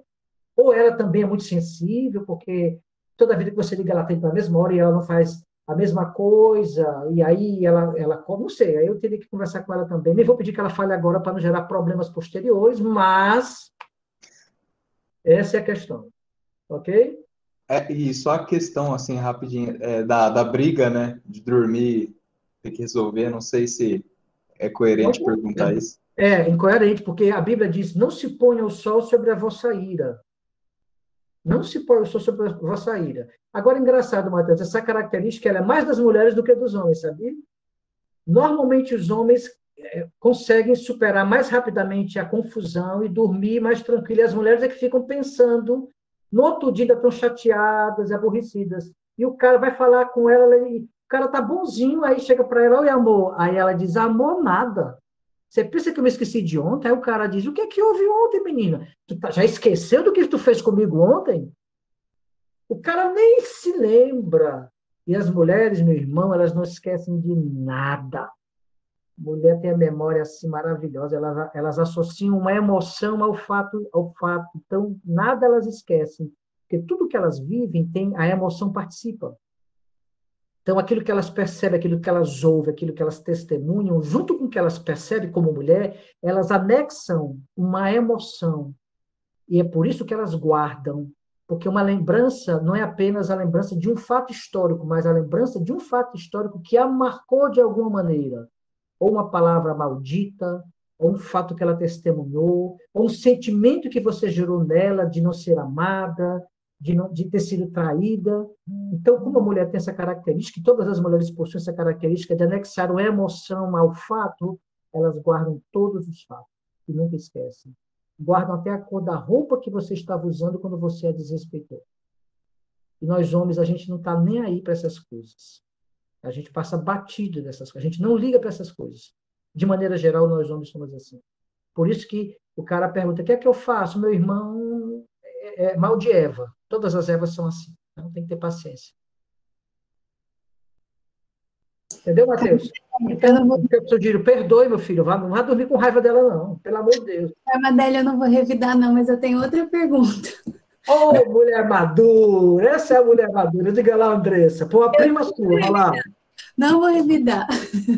Não, mas, é... Andressa, é, deixa a Ingrid primeiro, porque ela levantou a mão. Depois eu pergunto. Pronto, vamos lá, pode Ingrid. Falar, Andressa, pode falar antes. Pode falar. Não, mas é que não tem a ver no tema. Se o seu for ver, pode. Ah, o meu tem a ver. Tem sim. E quando... Boa noite, gente. Olha, vocês me coloquem em crenca, por favor, viu? Vamos com calma aí, não me coloque em crente, mas vamos lá, Ingrid. Eu vou só, na verdade, é, partilhar um pouco dessa pergunta que o Matheus fez, né? É algo que nós vivemos de forma muito concreta, assim, no nosso namoro. Acho que um pouco depois que a gente fez, depois de um ano de namoro, a gente foi crescendo nessa dimensão, né? Hoje a gente, na verdade, amanhã a gente faz dois anos e seis meses, né? Infelizmente, ele não pode, o Caba não está aqui Cara, porque, porque ele adoeceu e ele realmente não pôde estar de, de forma alguma, mas é, ele até pediu para ser gravada que ele não queria perder. Mas a minha partida, que também pode ser uma pergunta, era sobre essa realidade mesmo de sermos diferentes, como somos, né, homem e mulher, e a gente foi percebendo que, por exemplo, eu até mesmo pelo meu temperamento, que eu sou sanguínea, eu sou um pouco diferente. Eu quero resolver todas as coisas logo, né? Eu quero que ele partilhe logo. Se algo acontece, por exemplo, de estarmos. A gente mal. É, dificilmente a gente briga, mas se tem algum desentendimento, tem alguma coisa que alguém fala, não gostou, eu sempre era aquela muito instantânea, de querer que ele falasse logo tudo, de conversarmos, fazer aquela famosa DR, né? Vamos resolver tudo hoje, tem que ser agora antes de dormir, né? E, e, eu fui aprendendo, e ele era mais de refletir, né? De não falar tudo, porque naquela hora que falasse, poderia falar de forma equívoca, sair com muitas emoções, até mesmo, né? Diante do que estava vivendo naquele momento, sair com palavras que não eram muito legais. E pelo tempo de convivência, nós fomos aprendendo a dosar. Isso é muito importante, assim, que eu queria partilhar isso, né? Tanto na minha parte, eu fui vendo que o lado dele de refletir, de depois deixar, vamos dizer, a poeira baixar quando a gente fala, né, no popular, para depois conversar, é uma coisa muito benéfica, que faz com que a gente até mesmo tire os excessos, que muito daquele momento são excessos. E da parte dele, da expressão, né? Porque ele até fala, né, que eu não tenho vergonha, eu falo mesmo, ele é mais tímido, então ele foi aprendendo comigo, isso ele que relata, né? Tivesse aqui para ele falar, né? Que eu tô falando por ele, mas enfim, ele disse que é uma forma que ele foi aprendendo também a não ficar só guardando, que daí somatize, daí aquilo pode virar algo até maior, uma coisa que pode ser resolvida ali com diálogo para não crescer. Isso foi uma, é um equilíbrio que a gente encontra, como eu falei, né? Graças a Deus pela essa unidade, talvez pela convivência que nós temos, assim, graças a Deus mútuo e tudo, nós não temos muito esses momentos de briga, mas como nós temos pensamentos diferentes, obviamente, somos né, pessoas diferentes, homem e mulher, a gente está encontrando esse equilíbrio com relação até mesmo à diferença de temperamento. Então, nem seria muito uma pergunta que eu queria te dizer, mas se você pudesse aprofundar essa questão da diferença de temperamentos, né? Que nós temos e também de perfis e características, como você bem já falou, né? De ser homem e do ser mulher. O que é próprio do ser homem e ser próprio mulher, essas diferenças que acontecem hoje no namoro e quanto mais no casamento, convivendo diariamente ali, né? É isso. É, é, normalmente a mulher não aguenta ficar muito tempo calada quando algo a incomoda. Ela tende a falar e a ela tende a falar para resolver e para confirmar se a coisa é como ela está pensando, porque a mulher por natureza ela é muito é, rica de pensamentos, de percepções. Né? A cabeça da mulher não para, a cabeça feminina não para. Ela está aqui, mas a cabeça não para.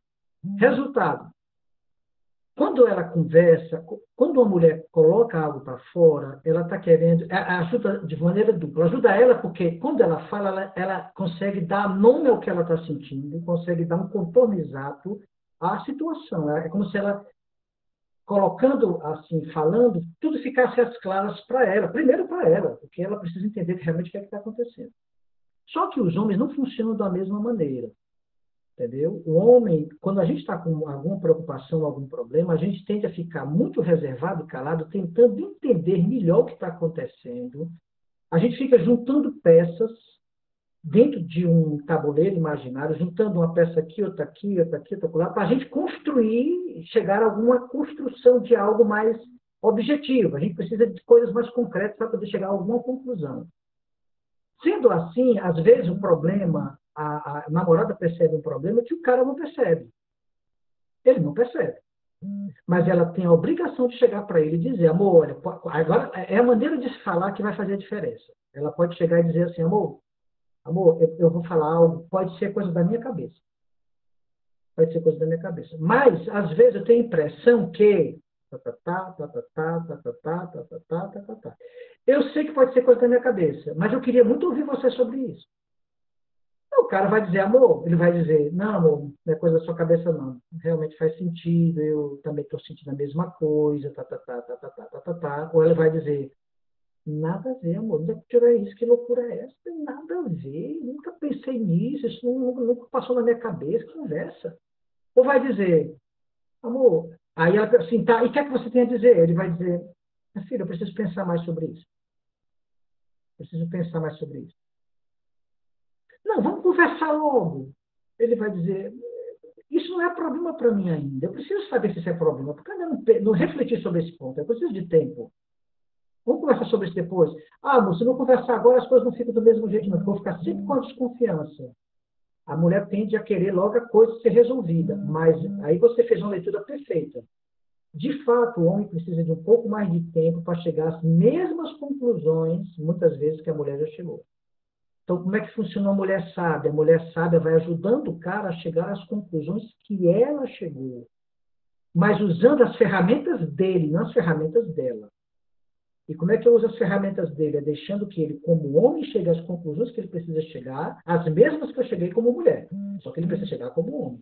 E o que, é que você vai fazer para ele chegar à conclusão? Dá para ele dados objetivos. O homem não funciona com sensações. É. Não com impressão. Você vai dar, só um minutinho, você vai dar dados objetivos, dados concretos. Por exemplo, amor, eu vou dizer por que às vezes eu tenho a sensação que você me traz. Sabe por quê? Porque às vezes eu entro de madrugada na. Eu acordo, estou sem sono, eu entro nas redes sociais e eu vejo que você ficou até as duas horas da manhã no, no, no WhatsApp. E eu sei que no outro dia você vai trabalhar. Eu já percebi isso quatro vezes. Aí o cara diz assim: vale que está acordando de madrugada também? Porque se tu me vê quatro vezes, duas horas da manhã acordado, significa que você também está acordada, né? Aí ela diz, não, é insônia. Aí ele diz, também eu estou com insônia. Ou seja, eu estou brincadeiras à parte, eu estou dizendo que se você quer chegar, levar o seu namorado a alguma conclusão de algo sério no namoro de vocês, não venha com sensações, nem venha com impressões, venha com dados concretos, objetivos, que aí ele vai chegar a mesma conclusão, ele não vai ter como negar. Entendeu? Agora, você vê, porque a mulher, a, a mulher tem um sexto sentido. É, é, real. Então, a mulher tem percepções que, de fato, o cara não tem. Mas, Carnadelo, se eu estou tendo uma percepção, o que, é que eu devo fazer? Você tem que buscar evidências concretas para que deixe de ser apenas uma impressão e seja um fato. E sendo um fato, você vai poder chegar para ele com um fato. E aí ele não tem opção. Agora, chegar com impressões, o cara não funciona. Gente, não funciona a impressão. Entra por aqui, sai por aqui, porque é impressão, sensação, vai e volta. Até se você estiver no período de, de estar no, no seu ciclo menstrual, as suas impressões mudam de intensidade, por exemplo. Entende? Então, na cabeça do homem, isso é muito complicado. A gente não tem essa, essa oscilação hormonal que as mulheres têm. A gente tem aquela coisa permanente. Nós temos, às vezes, rupturas assim, de temperamento. A gente sobe, vai cada vez desce rápido, aquela raiva forte, aquela violência, digamos assim, mas depois a gente cai rapidamente, fica tranquilo. A mulher, não, muitas vezes, dependendo do período que ela está, ela sobe, desce, sobe, desce, sobe, desce. E a gente fica, às vezes, um pouco confuso, sem saber exatamente o que é está acontecendo. Não sei se os rapazes aqui podem me dar, fazer assim com a mão dizendo, cara, é nós, ou eu estou falando sozinho, ou está com medo da namorada. Entende? Então, o que, é que eu diria? Seja concreta. Seja com seu namorado concreta. Concreto. Seja concreto. Nada de impressão. As impressões são válidas? São. Elas fazem parte do seu ser feminino. Mas as impressões são apenas a junção de percepções que precisam caminhar para chegar a alguma coisa concreta. Senão não vai chegar, não vai mudar nada, fica só com impressão. Entendeu? Então, parabéns que vocês conseguiram já chegar a este equilíbrio, né? É questão de tempo, caso chegar a esse equilíbrio. E parabéns também pela sabedoria. Às vezes é melhor a gente deixar para conversar depois certos assuntos. Tem assunto que a gente tem que conversar na hora. Tem assunto que a gente tem que conversar depois. E tem assunto que, amor, deixa para lá, isso é bobagem, pelo amor de Deus, né? Não perder tempo com isso. Entendeu? Então, é, como é que vai decidir? É o casal que vai decidir aí. Ninguém de fora vai dizer o que é que deve ser feito. As perguntas estão melhorando, os casais estão começando a ficar com coragem. Aí, é, já é o próximo, já. Isso. Sou eu, sou eu. Beleza. Eu vou mudar um pouco do assunto, tá, galera? Perdão. Eu me chamo Arthur, eu namoro com a Vitória, garota mais linda desse grupo. Opa! é, assim, ó, minha, a minha pergunta ela é, como eu falei, vai mudar um pouco, um pouco assim do, do que a gente estava conversando. A gente já namora tem três anos e dez meses. Nós, eu tô com 22 anos, ela também tem 22 anos, nós somos da comunidade. E assim, enquanto foi tocando em vários pontos, né, que vai vamos dizer assim, talvez a gente foi fazendo, eu fui fazendo um checklist, vamos dizer assim, daquilo que eu preciso crescer e daquilo que relativamente a gente vai conseguindo viver dentro daqueles cinco pontos que vai ver de forma parcial, né? Vai vendo de forma parcial dentro do namoro. E eu fui percebendo que muitas dessas coisas hoje, né, depois de três anos e dez meses namorando, né, existe, claro, que tem pontos que precisam crescer e outros que já são, assim, algo, coisas mais superadas, vamos dizer assim, né? E isso, assim, se tornou, vamos dizer assim, um pouco, vai se tornar um pouco exterior no meio das nossas amizades, na comunidade, né? Os nossos amigos, eles são mais velhos do que nós, e hoje é a época deles estarem noivando e casando, né? E querendo ou não, vai chegando certas perguntas, né? Tipo assim, pra gente sobre isso, né? Sobre quando a gente vai casar, ou se a gente pretende logo levar, né? Só que a gente vai passando por algumas outras realidades, né? Eu sou eu tô como aliança missionária agora, né? Vai fazer um ano, daqui a pouco eu já tô voltando. Mas aí, ela é formada, eu, eu tive que trancar a faculdade para vir em missão, né? E eu queria saber como é que a gente vai fazendo hoje para poder perceber esses pontos, né? Que você vai dizendo que a gente vai de que a gente precisa crescer, né, para poder vivenciar um namoro, um namoro né, no tempo próprio do namoro, mas não deixar que, essa, que algumas coisas, realidades externas, né, venham fazer com que a gente pre, venha dar passos assim antecipados, ou que também muitas vezes fecha o coração assim, né, por conta da, da pressa da, de algumas pessoas, de comentários, né, da família, de comentários dos amigos, né, enfim, como é que a gente vai administrando isso assim, né? Eu vou partilho que essa pergunta se partiu muito mais dela, né? Como ela não, não sabia muito formular, né? Um beijo para ti, meu amor. Porque hoje ela estando em Belém, né? Ela vai vivendo muito mais essas perguntas do que eu, né? Que estou em missão, né? Então, é mais ou menos essa pergunta, né? A pergunta, você fala da pressão que vocês sofrem para tomar logo uma decisão, é isso? Perguntas, como é que a gente faz para que essas perguntas exteriores, assim, elas não venham a, apressar algo, né? Como é que a gente vai administrando essa maturidade nesse tempo, assim, entendeu? Entendi. Olha, a maneira como vocês respondem as perguntas revela mais sobre vocês do que quem faz a pergunta. Entende? Porque, na realidade, dentro da maturidade, nós não podemos dar tanto peso às perguntas que nos fazem, nem à pressão que nos fazem. Todo casal sofre pressão. Os que não namoram para namorar, os que namoram para noivar, os que noivam para casar, os que casam para ter o primeiro filho, para ter primeiro, depois o segundo filho. É sempre assim. Então faz parte da vida em sociedade uma certa pressão. E existe um lado positivo na pressão. Porque a pressão externa também ela pode sinalizar que o mundo que nos cerca, a nossa família, os nossos amigos, os nossos irmãos de comunidade, estão percebendo que existe um tempo que nós não estamos percebendo. Eles percebem em nós talvez uma maturidade que a gente ainda não percebe, ou percebe que nós estamos parados quando deveríamos estar mais adiantados. Geram neles, já que ninguém combina com ninguém, porque eles não combinam entre si de fazer certas perguntas ao casal mas essas perguntas vindo de lugares diferentes, que têm a mesma intensidade ou a mesma direção, pode ser também uma maneira de Deus se comunicar com vocês. Pode ser, não digo que é, pode ser uma maneira de Deus se comunicar com vocês. Porém, o importante é que o casal tem que ter a maturidade para lidar com a pressão.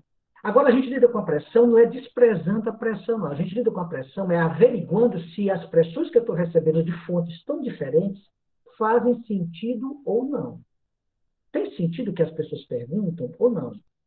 Nós não somos obrigados a estar dando satisfação da nossa vida íntima a ninguém, somente aos nossos formadores, ou nossos amigos, em atenção aos nossos amigos, à amizade. Eu não sou obrigado a dar satisfação da minha vida a ninguém. Então, dependendo da pessoa que lhe pergunte, você tem liberdade para dizer ou não, nem ficar dando detalhes, se justificando. A gente tem que estar justificando. Agora, seria uma burrice da nossa parte a gente também não levar a sério se muitas pessoas fazem as mesmas perguntas vindo de lugares diferentes, sem ninguém combinar com ninguém. Pode ser que elas estejam vendo algo que nós não estamos vendo. Então, tem que averiguar se as perguntas fazem sentido.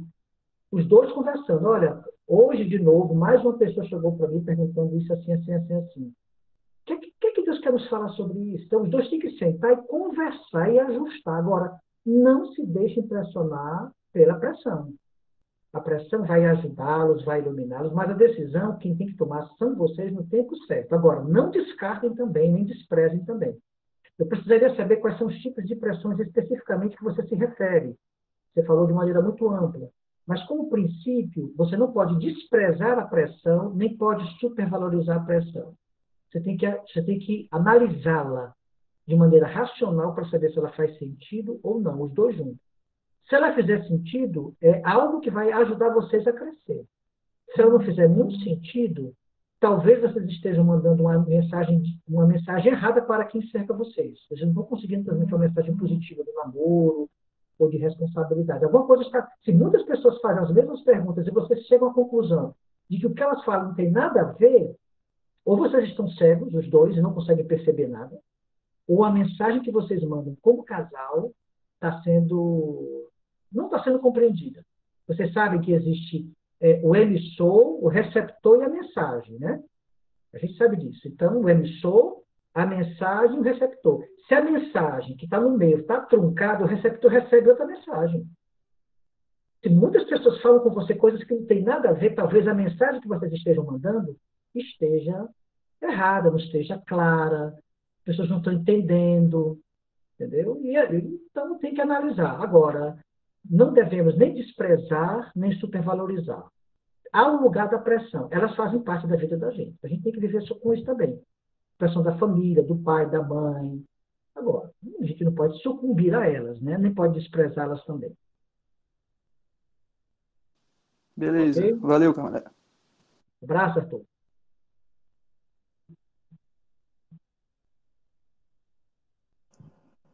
Agora Letícia Viana. Nós vamos até as 10 horas. Daqui a 15 minutos a gente termina, tá, gente?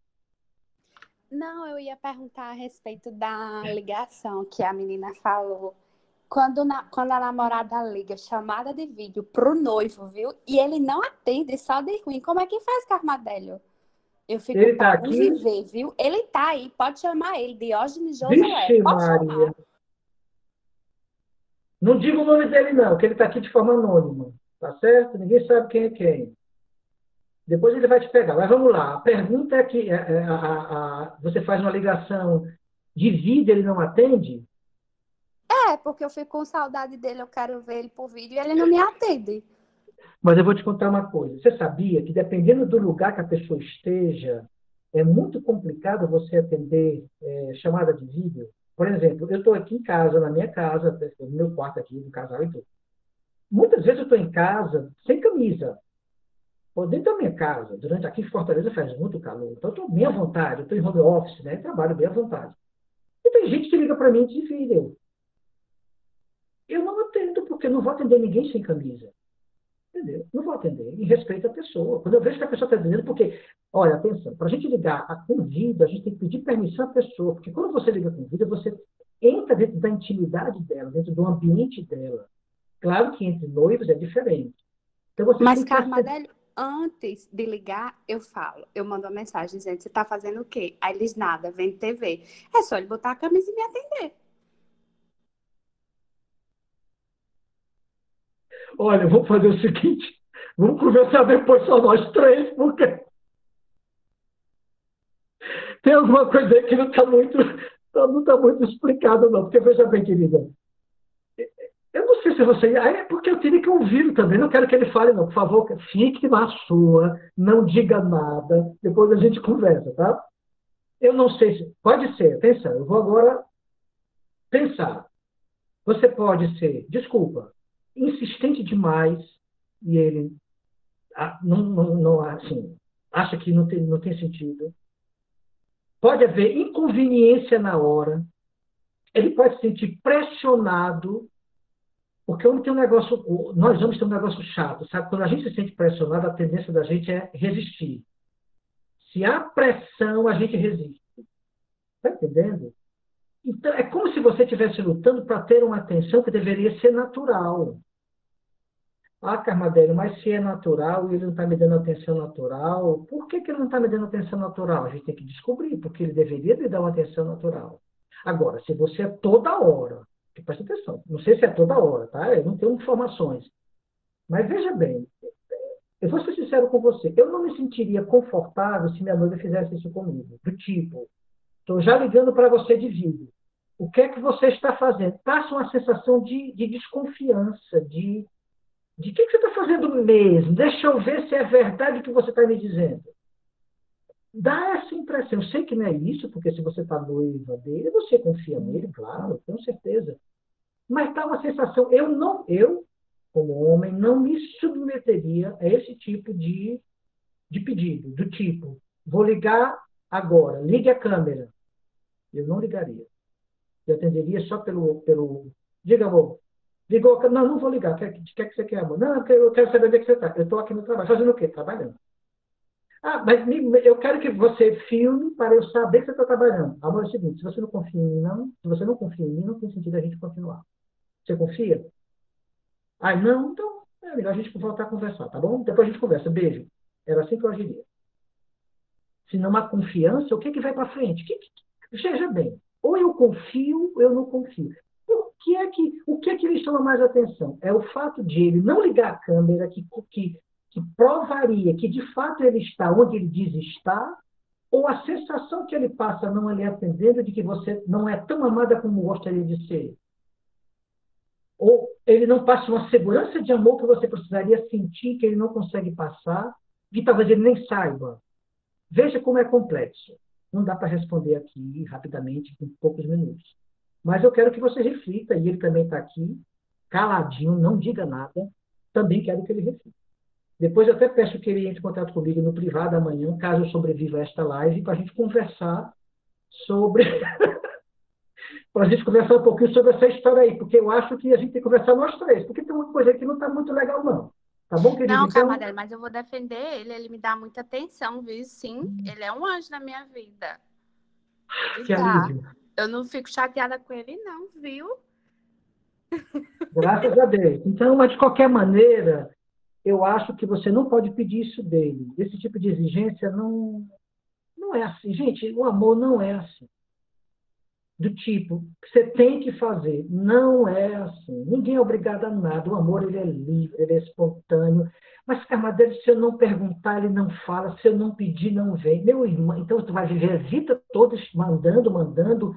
Quer dizer que só funciona porque tu funciona? Só existe porque tu existe? Só faz porque tu manda? Ah, então que tá ruim. Que vai dar certo esse namoro, esse casamento? Se tu faz tudo, ele não faz nada. Se eu não fizer, ele não faz. Então, bora ver até onde vai dar. Deixa ele não fazer mesmo, não. Bora ver até onde vai dar. Agora, fica ocupando esse teu espaço, ainda o espaço dele, aí não dá certo. Não é o seu caso. Eu estou apenas refletindo. Porque às vezes tem isso. A namorada ocupa dela, que é muito bem ocupada, porque a mulher é intensa em tudo que vive, e migra para o espaço do namorado e ocupa dele também. E se ai dele se não estiver ocupado por ela. Aí a coisa, é grande. Então tem que ter muito cuidado. A gente tem que respeitar os respectivos espaços que ele tem e que ela tem. Claro que isso não acontece com nenhum casal aqui que está me ouvindo, tenho certeza. Alguns estão rindo, mas se lembrando de um primo de uma prima. Entendeu? Mas às vezes acontece, essa menina ocupa o espaço dela do namorado. Pelo amor de Deus, cara. né? Isso não é amor, não. Isso é asfixia, ninguém aguenta. O amor, ele é, acima de tudo, respeitador. Eu respeito o espaço do outro. Mesmo na- no matrimônio, matrimônio não é fusão. Matrimônio é comunhão. A fusão, os dois elementos se fundem, desaparecem, surge uma coisa nova. Matrimônio não é fusão. Eu continuo sendo eu, a minha namorada continua sendo ela. E o que torna belo o casamento, eu já falei isso no grupo para vocês em áudio, é exatamente a união desses dois diferentes. É isso que torna belo o matrimônio. Um homem e uma mulher diferentes que se complementam. Não existe fusão. Fusão seria terrível para um casamento, porque a fusão, os dois desaparecem, eles não existem mais. Cadê a individualidade de cada um? Cadê o amor? Se eu não existo enquanto indivíduo, o que é que eu vou dar para o outro se eu não existo? Eu sou apenas a extensão do que ela quer que eu seja. Eu não existo, eu sou a extensão dos desejos dela, ou a extensão dos desejos dele. Eu não existo, eu sou apenas a extensão dele. Que, que, que amor é esse? O amor é exatamente a doação de uma pessoa inteira a outra pessoa inteira. Entendeu? Então tem que ter muito cuidado para a gente não invadir a individualidade do outro. A gente tem que combater o individualismo. Já falei sobre isso vídeo. Agora, a individualidade tem que ser respeitada. Respeitar não significa que eu vou concordar com tudo. Tem coisas que eu vou discordar. Mas eu tenho que respeitar a pessoa na sua personalidade, no seu jeito de ser, na sua educação. Tem coisas que é da pessoa mesmo. Por exemplo, o cara que é muito calado. Tem cara que é calado mesmo. A mulher fala muito, ele fala pouco. Ele é, ele é sempre assim com todo mundo. Se ele for só com você, ok. Tudo bem, se preocupe. Mas se esse padrão com todo mundo, é, é ele. Ele é, ele é isso. Ou você o ama com um jeito caladão dele, ou não ama. Se ele é assim com todo mundo, entendeu? É nesse sentido. Camadele, agora a Eu última fui- pergunta Eu fui muito duro, teve gente que foi embora. Vale da Nossa Senhora. é da Manu Rodrigues. Vamos lá. É bem rapidinho, é bem pontual, assim. É, Carmadela aqui é a Manuele, sou na parada de Pedro Hugo, ele não está aqui, não pôde estar. Ele está aqui? Tá não, pôde. É, ele não tá. Vai fazer a festa, né, Manu? Não, é bem assim, né? Nada demais. assim. Mas é, mês que vem a gente vai fazer um ano de namoro. E aí é, a gente resolveu, a gente estava programando uma viagem daqui a dois anos. E a gente teve a ideia de, na verdade, essa ideia a partir de mim, né? Da gente juntar o dinheiro juntos. E esse dinheiro ficar numa conta só. É, quando eu dei essa sugestão, assim, aparentemente, ao meu olhar, não existia nenhum problema. Porque, assim, eu não consegui enxergar um problema nisso, né? Mas aí outras pessoas começaram a falar que é, isso não era próprio de quem era casado, que quem namora não, é, não faz esse tipo de coisa. Aí gerou essa dúvida, né? Tanto da minha parte quanto da dele, se realmente convém ou se existe algum problema, porque a gente só tem, vai fazer um ano ainda, né? Se é errado ou não. Olha, a, a proposta, vamos, vamos aquilo que eu falei no começo, a- vamos ver o fim. O, o matrimônio aponta para isso. De fato, uma comunhão de vidas, inclusive a comunhão financeira, né? De ter um dinheiro, de, né, de projetos comuns. Então, o princípio não está errado. Agora, o tempo está. Não é esse tempo. Com um ano de namoro, vocês não podem estar vivendo esse nível já de intimidade, de comunhão correspondente a quase um noivado. Por exemplo, eu acho que isso é compatível quando o casal já tem dois, três anos de namoro, que já estão noivos, aí sim, já começam a fazer projetos comuns que envolvem dinheiro, porque esse problema do dinheiro é, pode ser um problema sério para o casal de namorados. Entendeu? No sentido, por exemplo, uma, o casal não tem que ter uma, uma conta conjunta de namorado, não. Não tem que ter conta conjunta. Você não tem que saber quanto é que ele ganha e tudo que ele ganha, nem ele tem que saber. Isso vai sendo, vai, vai crescendo na medida que o casal vai, vai crescendo em comunhão de vida. Com o tempo, o casal vai chegar a esse ponto. Mas com um ano de namoro, eu acho que é um pouco precipitado. Já deve ter gerado algum tipo de tensão. Porque, entendeu? O princípio está correto. Porque, de fato, vocês almejam viver isso, isso é bonito, por sinal mas ainda não há, é como se fosse um peso muito grande para uma plantinha que ainda é muito pequena. Então a gente precisa respeitar o tempo de cada coisa, entendeu? Então casais de namorados não são chamados à comunhão de bens, porque isso é próprio para o matrimônio. Agora eles são chamados à partilha de bens. Aí sim, a partilha de bens, o namorado ajuda o namorado, o namorado pode emprestar um dinheiro à namorada e sabe que nunca mais vai receber. Aí sim, a partilha de bens pode acontecer. Agora, comunhão não. O que vocês quiseram viver foi uma espécie de comunhão, é tudo é, é nosso, entendeu? Então não está errado. É só o tempo, só o tempo que está errado, mas o princípio está certo. Então parabéns porque vocês conseguiram viver algo, mas você viu pelo fruto que não é o momento. Então, então vivam aquilo que é próprio do, de um ano de namoro. Caminhem mais, se curtam mais, se conheçam mais, e mais na frente vocês podem fazer algo desse tipo. Agora, por exemplo, uma viagem vai uma viagem. Você pode, talvez não precisasse de uma conta, mas uma viagem eu cuido disso, tu cuida disso. Eu pagamento paga a tua, ou, ou eu compro a nossa, faço um pré. Aí sim, pode fazer um projeto assim para algo específico para aquele tempo. Não, não tem nenhum problema, entendeu? Para uma viagem comum, uma coisa assim, os dois combinam entre si, mas que não configure conta, nem configure é, comunhão, algo que não pertence ao namoro, que é próprio do, do, do casamento, né? do matrimônio. Né? Temos quatro minutos? Seis minutos, não quatro.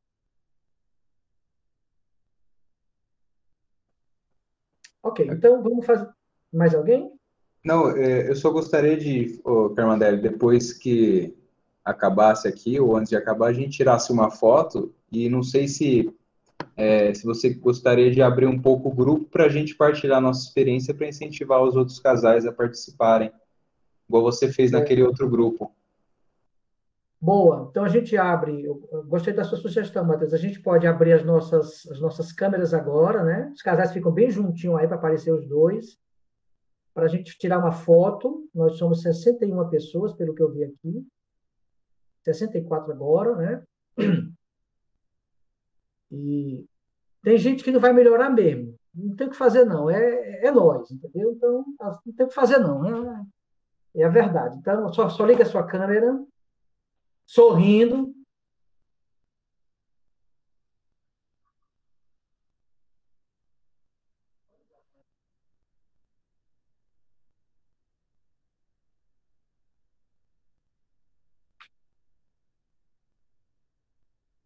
Pronto, Matheus? Pode parar de sorrir. É, é, se alguém puder tirar também junto comigo, que a minha cabe 49. Eu acho que você. Não é como o Zoom, que tem várias páginas, não, porque eu estava num Zoom que tinha 300 pessoas, foi tirando página por página. Eu tirei aqui, Matheus, eu tirei um aqui. Ah, tá bom, maravilha. Obrigado. Pronto, a gente compartilha lá no grupo. Agora eu queria dizer o seguinte: a proposta dessas lives, como nós falamos no grupo, essa agora foi só com, foi com casal, a próxima vai ser só com as namoradas.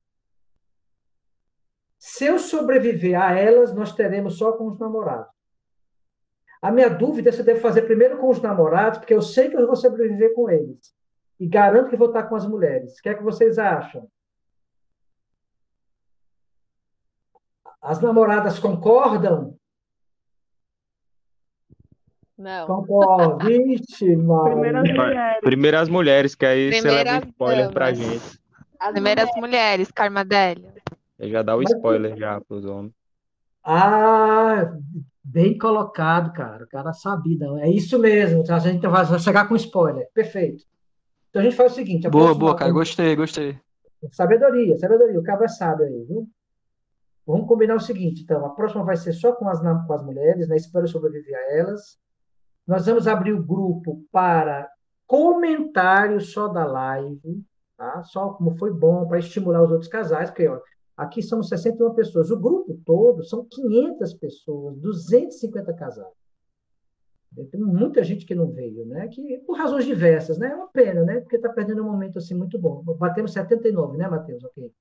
Ainda aquém daquilo que nós podemos chegar como um grupo, um grupo de 500 pessoas, né? Tá bom? Então ficamos assim. Eu agradeço a presença de cada um de vocês. Desculpem as brincadeiras, né? A gente, o horário pede que a gente esteja brincando. Desculpe se eu fui um pouco duro às vezes, mas vocês conhecem o meu estilo.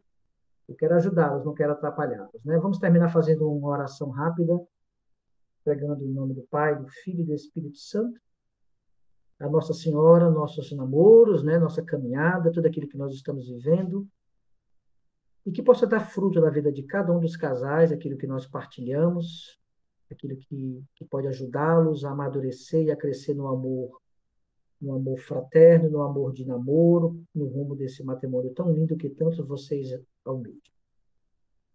Ave Maria, cheia de graça, o Senhor é convosco. Bendita sois vós entre as mulheres, bendito é o fruto do vosso ventre, Jesus. Santa Maria, Mãe de Deus, rogai por nós, pecadores, agora e na hora de nossa morte. Amém. Em nome do Pai, do Filho e do Espírito Santo. Amém. Então, obrigado pela presença de vocês. Eu aviso no grupo quando é a data da, da reunião do Quem Sobreviver Verá. Tá bom? O nome da reunião é Quem Sobreviver Verá. Então, gente, Deus abençoe vocês. Mateus, muito obrigado aí pela força. Tamo junto. Shalom.